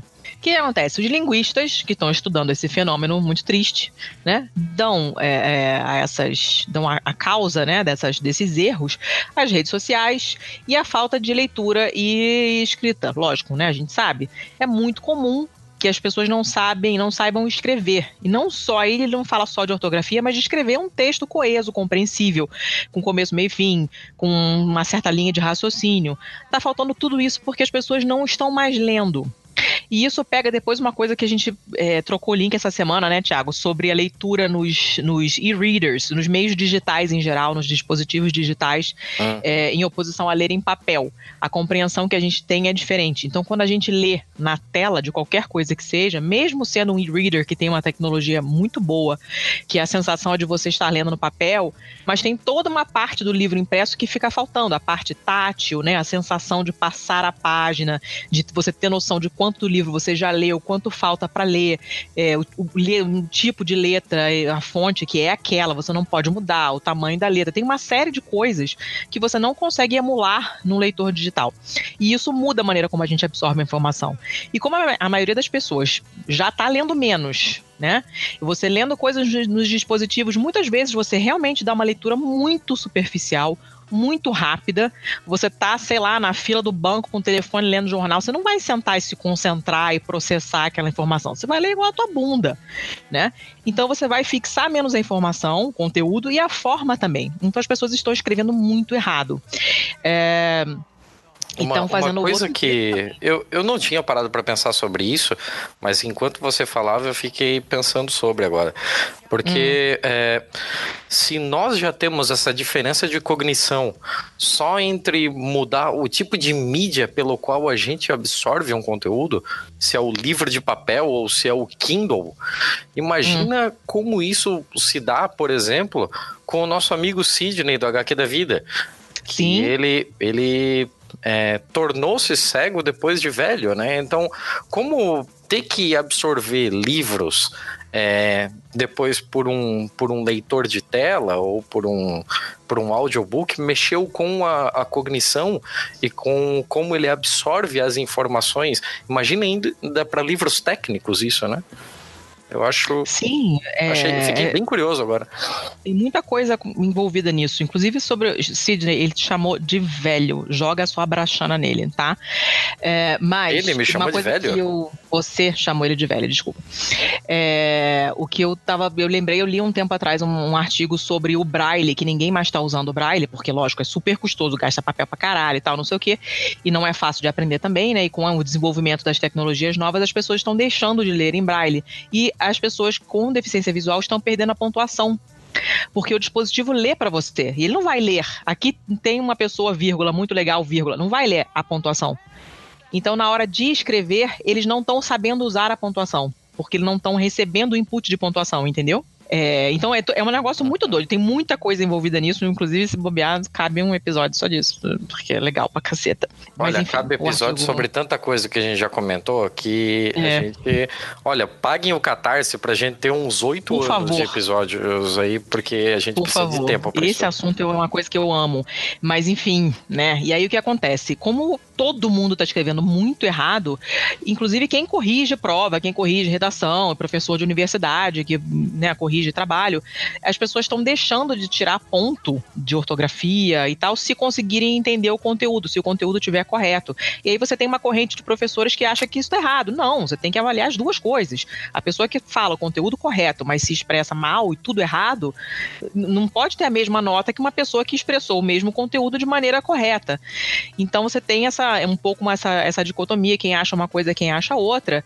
É, enfim, aí o Ministério da Educação está tentando reformar um- um- o sistema também para tentar, de alguma maneira, é, resolver isso. Ele tem- eles têm uma- um déficit de professores porque as pessoas não estão passando nas provas, porque estão escrevendo tudo errado. Tá difícil, né? Então a gente vê que o problema não é só nosso, o que de alguma forma é reconfortante, mas também é triste, né? Eu entendo que a língua é uma coisa dinâmica muda, tará, tará, eu sei de tudo isso, tá? Mas existe uma norma e quando as pessoas que estudam não são capazes mais de escrever nessa norma, jamais todo mundo está escrevendo errado, hum, tem alguma coisa errada nesse processo todo. E eu não sei onde, porque eu não sou linguista, não é o meu trabalho, mas eu gostaria de saber. E, enfim, é isso. É pra gente pensar. É uma notícia feia? É, porque é feia, porque é feio, né? Escrever errado é feio. Mas também não é uma notícia ruim, porque isso é uma coisa inevitável. Né, do, do- dos tempos que a gente está vivendo, as tecnologias que a gente está usando é, e da maneira com que a gente está fazendo as coisas que mudou radicalmente com relação a 10 anos atrás, 15 anos atrás, né? Então a gente está meio perdido sem saber o que fazer. Essa foi a minha notícia feia. Quer comentar ou quer pular para a sua, seu Thiago? Ah, eu acho que não tem muito o que comentar, não. Qualquer um que já passou por uma faculdade sabe que o que tem de PHD aí, que não sabe montar um PowerPoint, é brincadeira. Uhum. Então, seu Thiago, diga a sua notícia feia. Então, a minha notícia feia é praticamente uma fofoquinha. ok, ok. Barraco na ciência.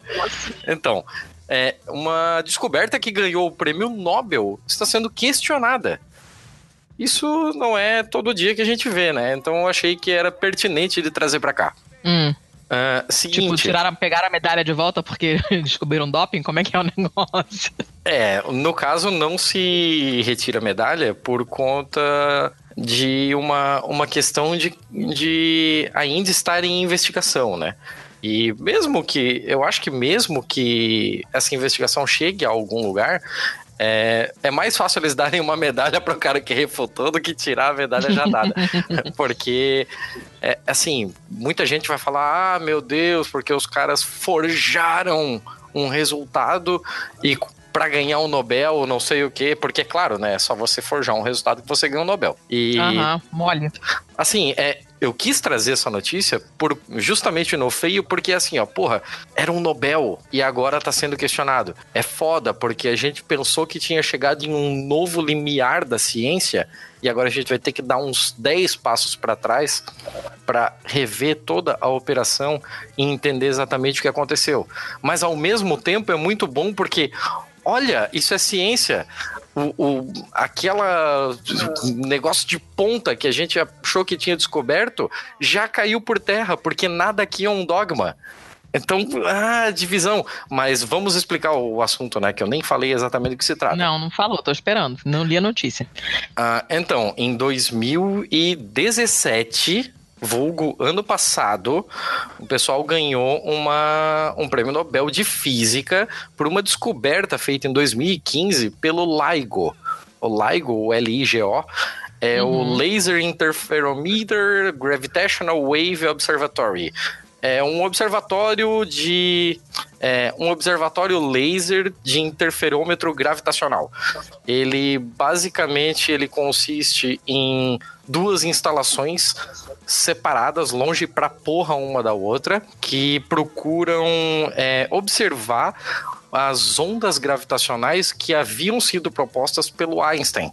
né, que são ondulações do espaço-tempo. Isso já era previsto pelo Einstein, mas a gente nunca conseguiu tecnologia suficiente para para comprovar a existência. Então, como esses caras conseguiram, com base no, no, no, no LIGO, é, confirmar a existência, porra, Nobel na cara deles, né?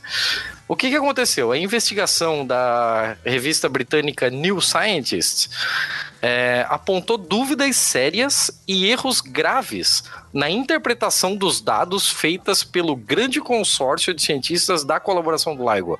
Depois da detecção inicial de 2015, eles já tinham é, relatado mais três eventos em que determinadas oscilações previstas pelo Einstein haviam sido é, capturadas, só que aí pela investigação da New Science parece que tem algumas falhas de análise dos dados que foram divulgados pela primeira vez por um grupo de pesquisadores dinamarqueses em 2016. Então eles entraram em contato com o pessoal do LIGO para tirar algumas dúvidas sobre essas possíveis falhas de análise. E o Riao Liu e o Andrew Jackson, do Instituto Niels em Copenhague, é, como eles não tiveram respostas, eles publicaram as dúvidas em um periódico revisado por pares. Se foi revisado por pares, significa que outros cientistas, que foram os revisores, que também são entendidos pra porra no assunto, acharam que as perguntas deles são muito pertinentes e que a coisa é séria, precisa ser elucidada. É, aí que entra o pessoal da New Scientist. E o resultado foi que eles revelaram uma série de irregularidades na- nas conclusões da equipe e no artigo que descreve a descoberta, inclusive uma série de dados que foram colocados no artigo da descoberta foram, entre aspas, desenhados a olho mas que parece no artigo científico como sendo baseado em dados reais. Então, é assim, ou eles não captaram corretamente e meio que inferiram, mas eles não deixaram isso claro, ou de fato eles forjaram alguns resultados fazendo meio que uma engenharia reversa, assim, de ah, é, segundo nossos cálculos, é, deveria acontecer uma variação X, então a gente coloca um número muito próximo de X de sucesso. É um bagulho gigante, é complexo, tá todo todo referenciado aqui, artigo bonitão, lindão, mas é um barraco maneiro, assim, é, talvez a gente veja algumas coisas acontecendo aí com relação a isso. Hum, interessante, porque foi um super acontecimento esse, esse prêmio, né? Não, eu, eu até eu até indico para quem quiser é, saber mais sobre os SciCast do ano passado. Eles têm alguns dos programas lá nos feeds deles que são os drops, né? Que é para falar jogo rápido ali sobre alguma coisa hum. que aconteceu na ciência na semana, assim. E no anúncio do, do, prêmio Nobel, eles falaram um pouco sobre LIGO, falaram um pouco sobre as ondas gravitacionais e tal. Então, para você ver como mexeu bastante com a comunidade científica na época, tem que mexer, senão, porra, se não mexer, você não ganha o Nobel, não, mexeu né? pra caramba, é. Todos, todos os podcasts de ciências que eu acompanho, é, brasileiros e de fora, todos falaram é, bastante desse, desse, desse negócio, né? Foi um, uma parada bem marcante, assim. É, é interessante essa história, hein? Que acompanhar esse negócio aí. E isso foi é publicado hoje. Breaking news! Fresquinho, fresquinho. É, então é isso. É isso. Vem da cá, o que, que falta a gente falar? Falta mais nada, falta a gente pedir dinheiro. Né? Falta, né? falta você pedir dinheiro. Você vai pedir dinheiro, mas eu vou pedir amor. Eu vou pedir não, não, não igual eu fiz no outro episódio. O pessoal gostou, hein? O pessoal gostou do seu pedido de direção. Ok. Não, não, não desse jeito. Nessa, dessa vez eu não. vou pedir amor via redes sociais. É, hum compartilhe esse episódio. Faça nós chegarmos em novos patamares. Pega aquela, aquele seu grupo de feministas do WhatsApp e coloca aqui, ó, porra, justiça reprodutiva, vocês conhecem é, o, o termo tal, pá, joga na cara. E façam a gente chegar em novos rincões. A gente, a gente se diverte pra caralho fazer isso aqui. Se tivesse cinco pessoas ouvindo, eu ia estar tá fazendo igual, mas a gente não vai reclamar nem um pouquinho. Se tiver mais gente ouvindo, se a gente conseguir levar informação pro outro lado, porque de desinformação a gente tá bem cheio, né? A gente teve uma eleição que puta que pariu. É, a gente vai. Em breve a gente vai falar um pouco mais sobre isso, vai. Sim. Vamos, vamos fazer sim. promessas. Olha. Vamos. Não, vai rolar, vai rolar. Mas sim, então, tipo, né, a gente pede para todo mundo para compartilhar como a gente faz, né? Um episódio que a gente gosta, a gente compartilha. Eu quando tenho escuto alguma coisa sobre um assunto que eu acho que interessa, eu distribuo para todo mundo. Eu jogo em todos os meus grupos e se colar, colou, sabe? É, eu já consegui evangelizar algumas pessoas, assim, para ouvir podcast. Não é muito fácil, mas às vezes rola. Eu tive uma gratíssima surpresa recentemente que um colega do meu grupo lá dos médicos da faculdade veio falar comigo no, no privado, dizendo, dizendo que ouvia tudo que eu colocava no, no grupo e lia os links que eu mandava. Eu não tinha a menor ideia, porque não falava com ele há trocentos anos, ele não é ativo no grupo. E fiquei super surpresa positivamente então você nunca sabe quem está ouvindo, né? Eu, de tanto encher o saco no grupo de mães feministas, a Ali acabou ouvindo. E agora é viciada em podcast também. Então você não sabe. Joga, joga. Vai que cola, né, e que alguém escute. E se você, além de fazer, de compartilhar, que é o mínimo, né, gente, porque não gasta o dedo, você dá um clique e compartilhar, pelo amor de Deus, é, se você puder ajudar a gente financeiramente, não só a gente, mas outros projetos, outros, ONGs, não só podcast, mas canais de YouTube.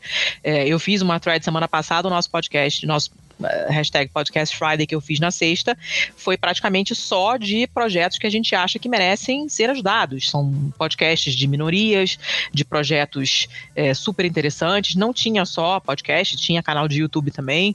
Gente que a gente acha que merece o nosso dinheiro, alguns a gente apoia, eu apoio mais de um pessoalmente.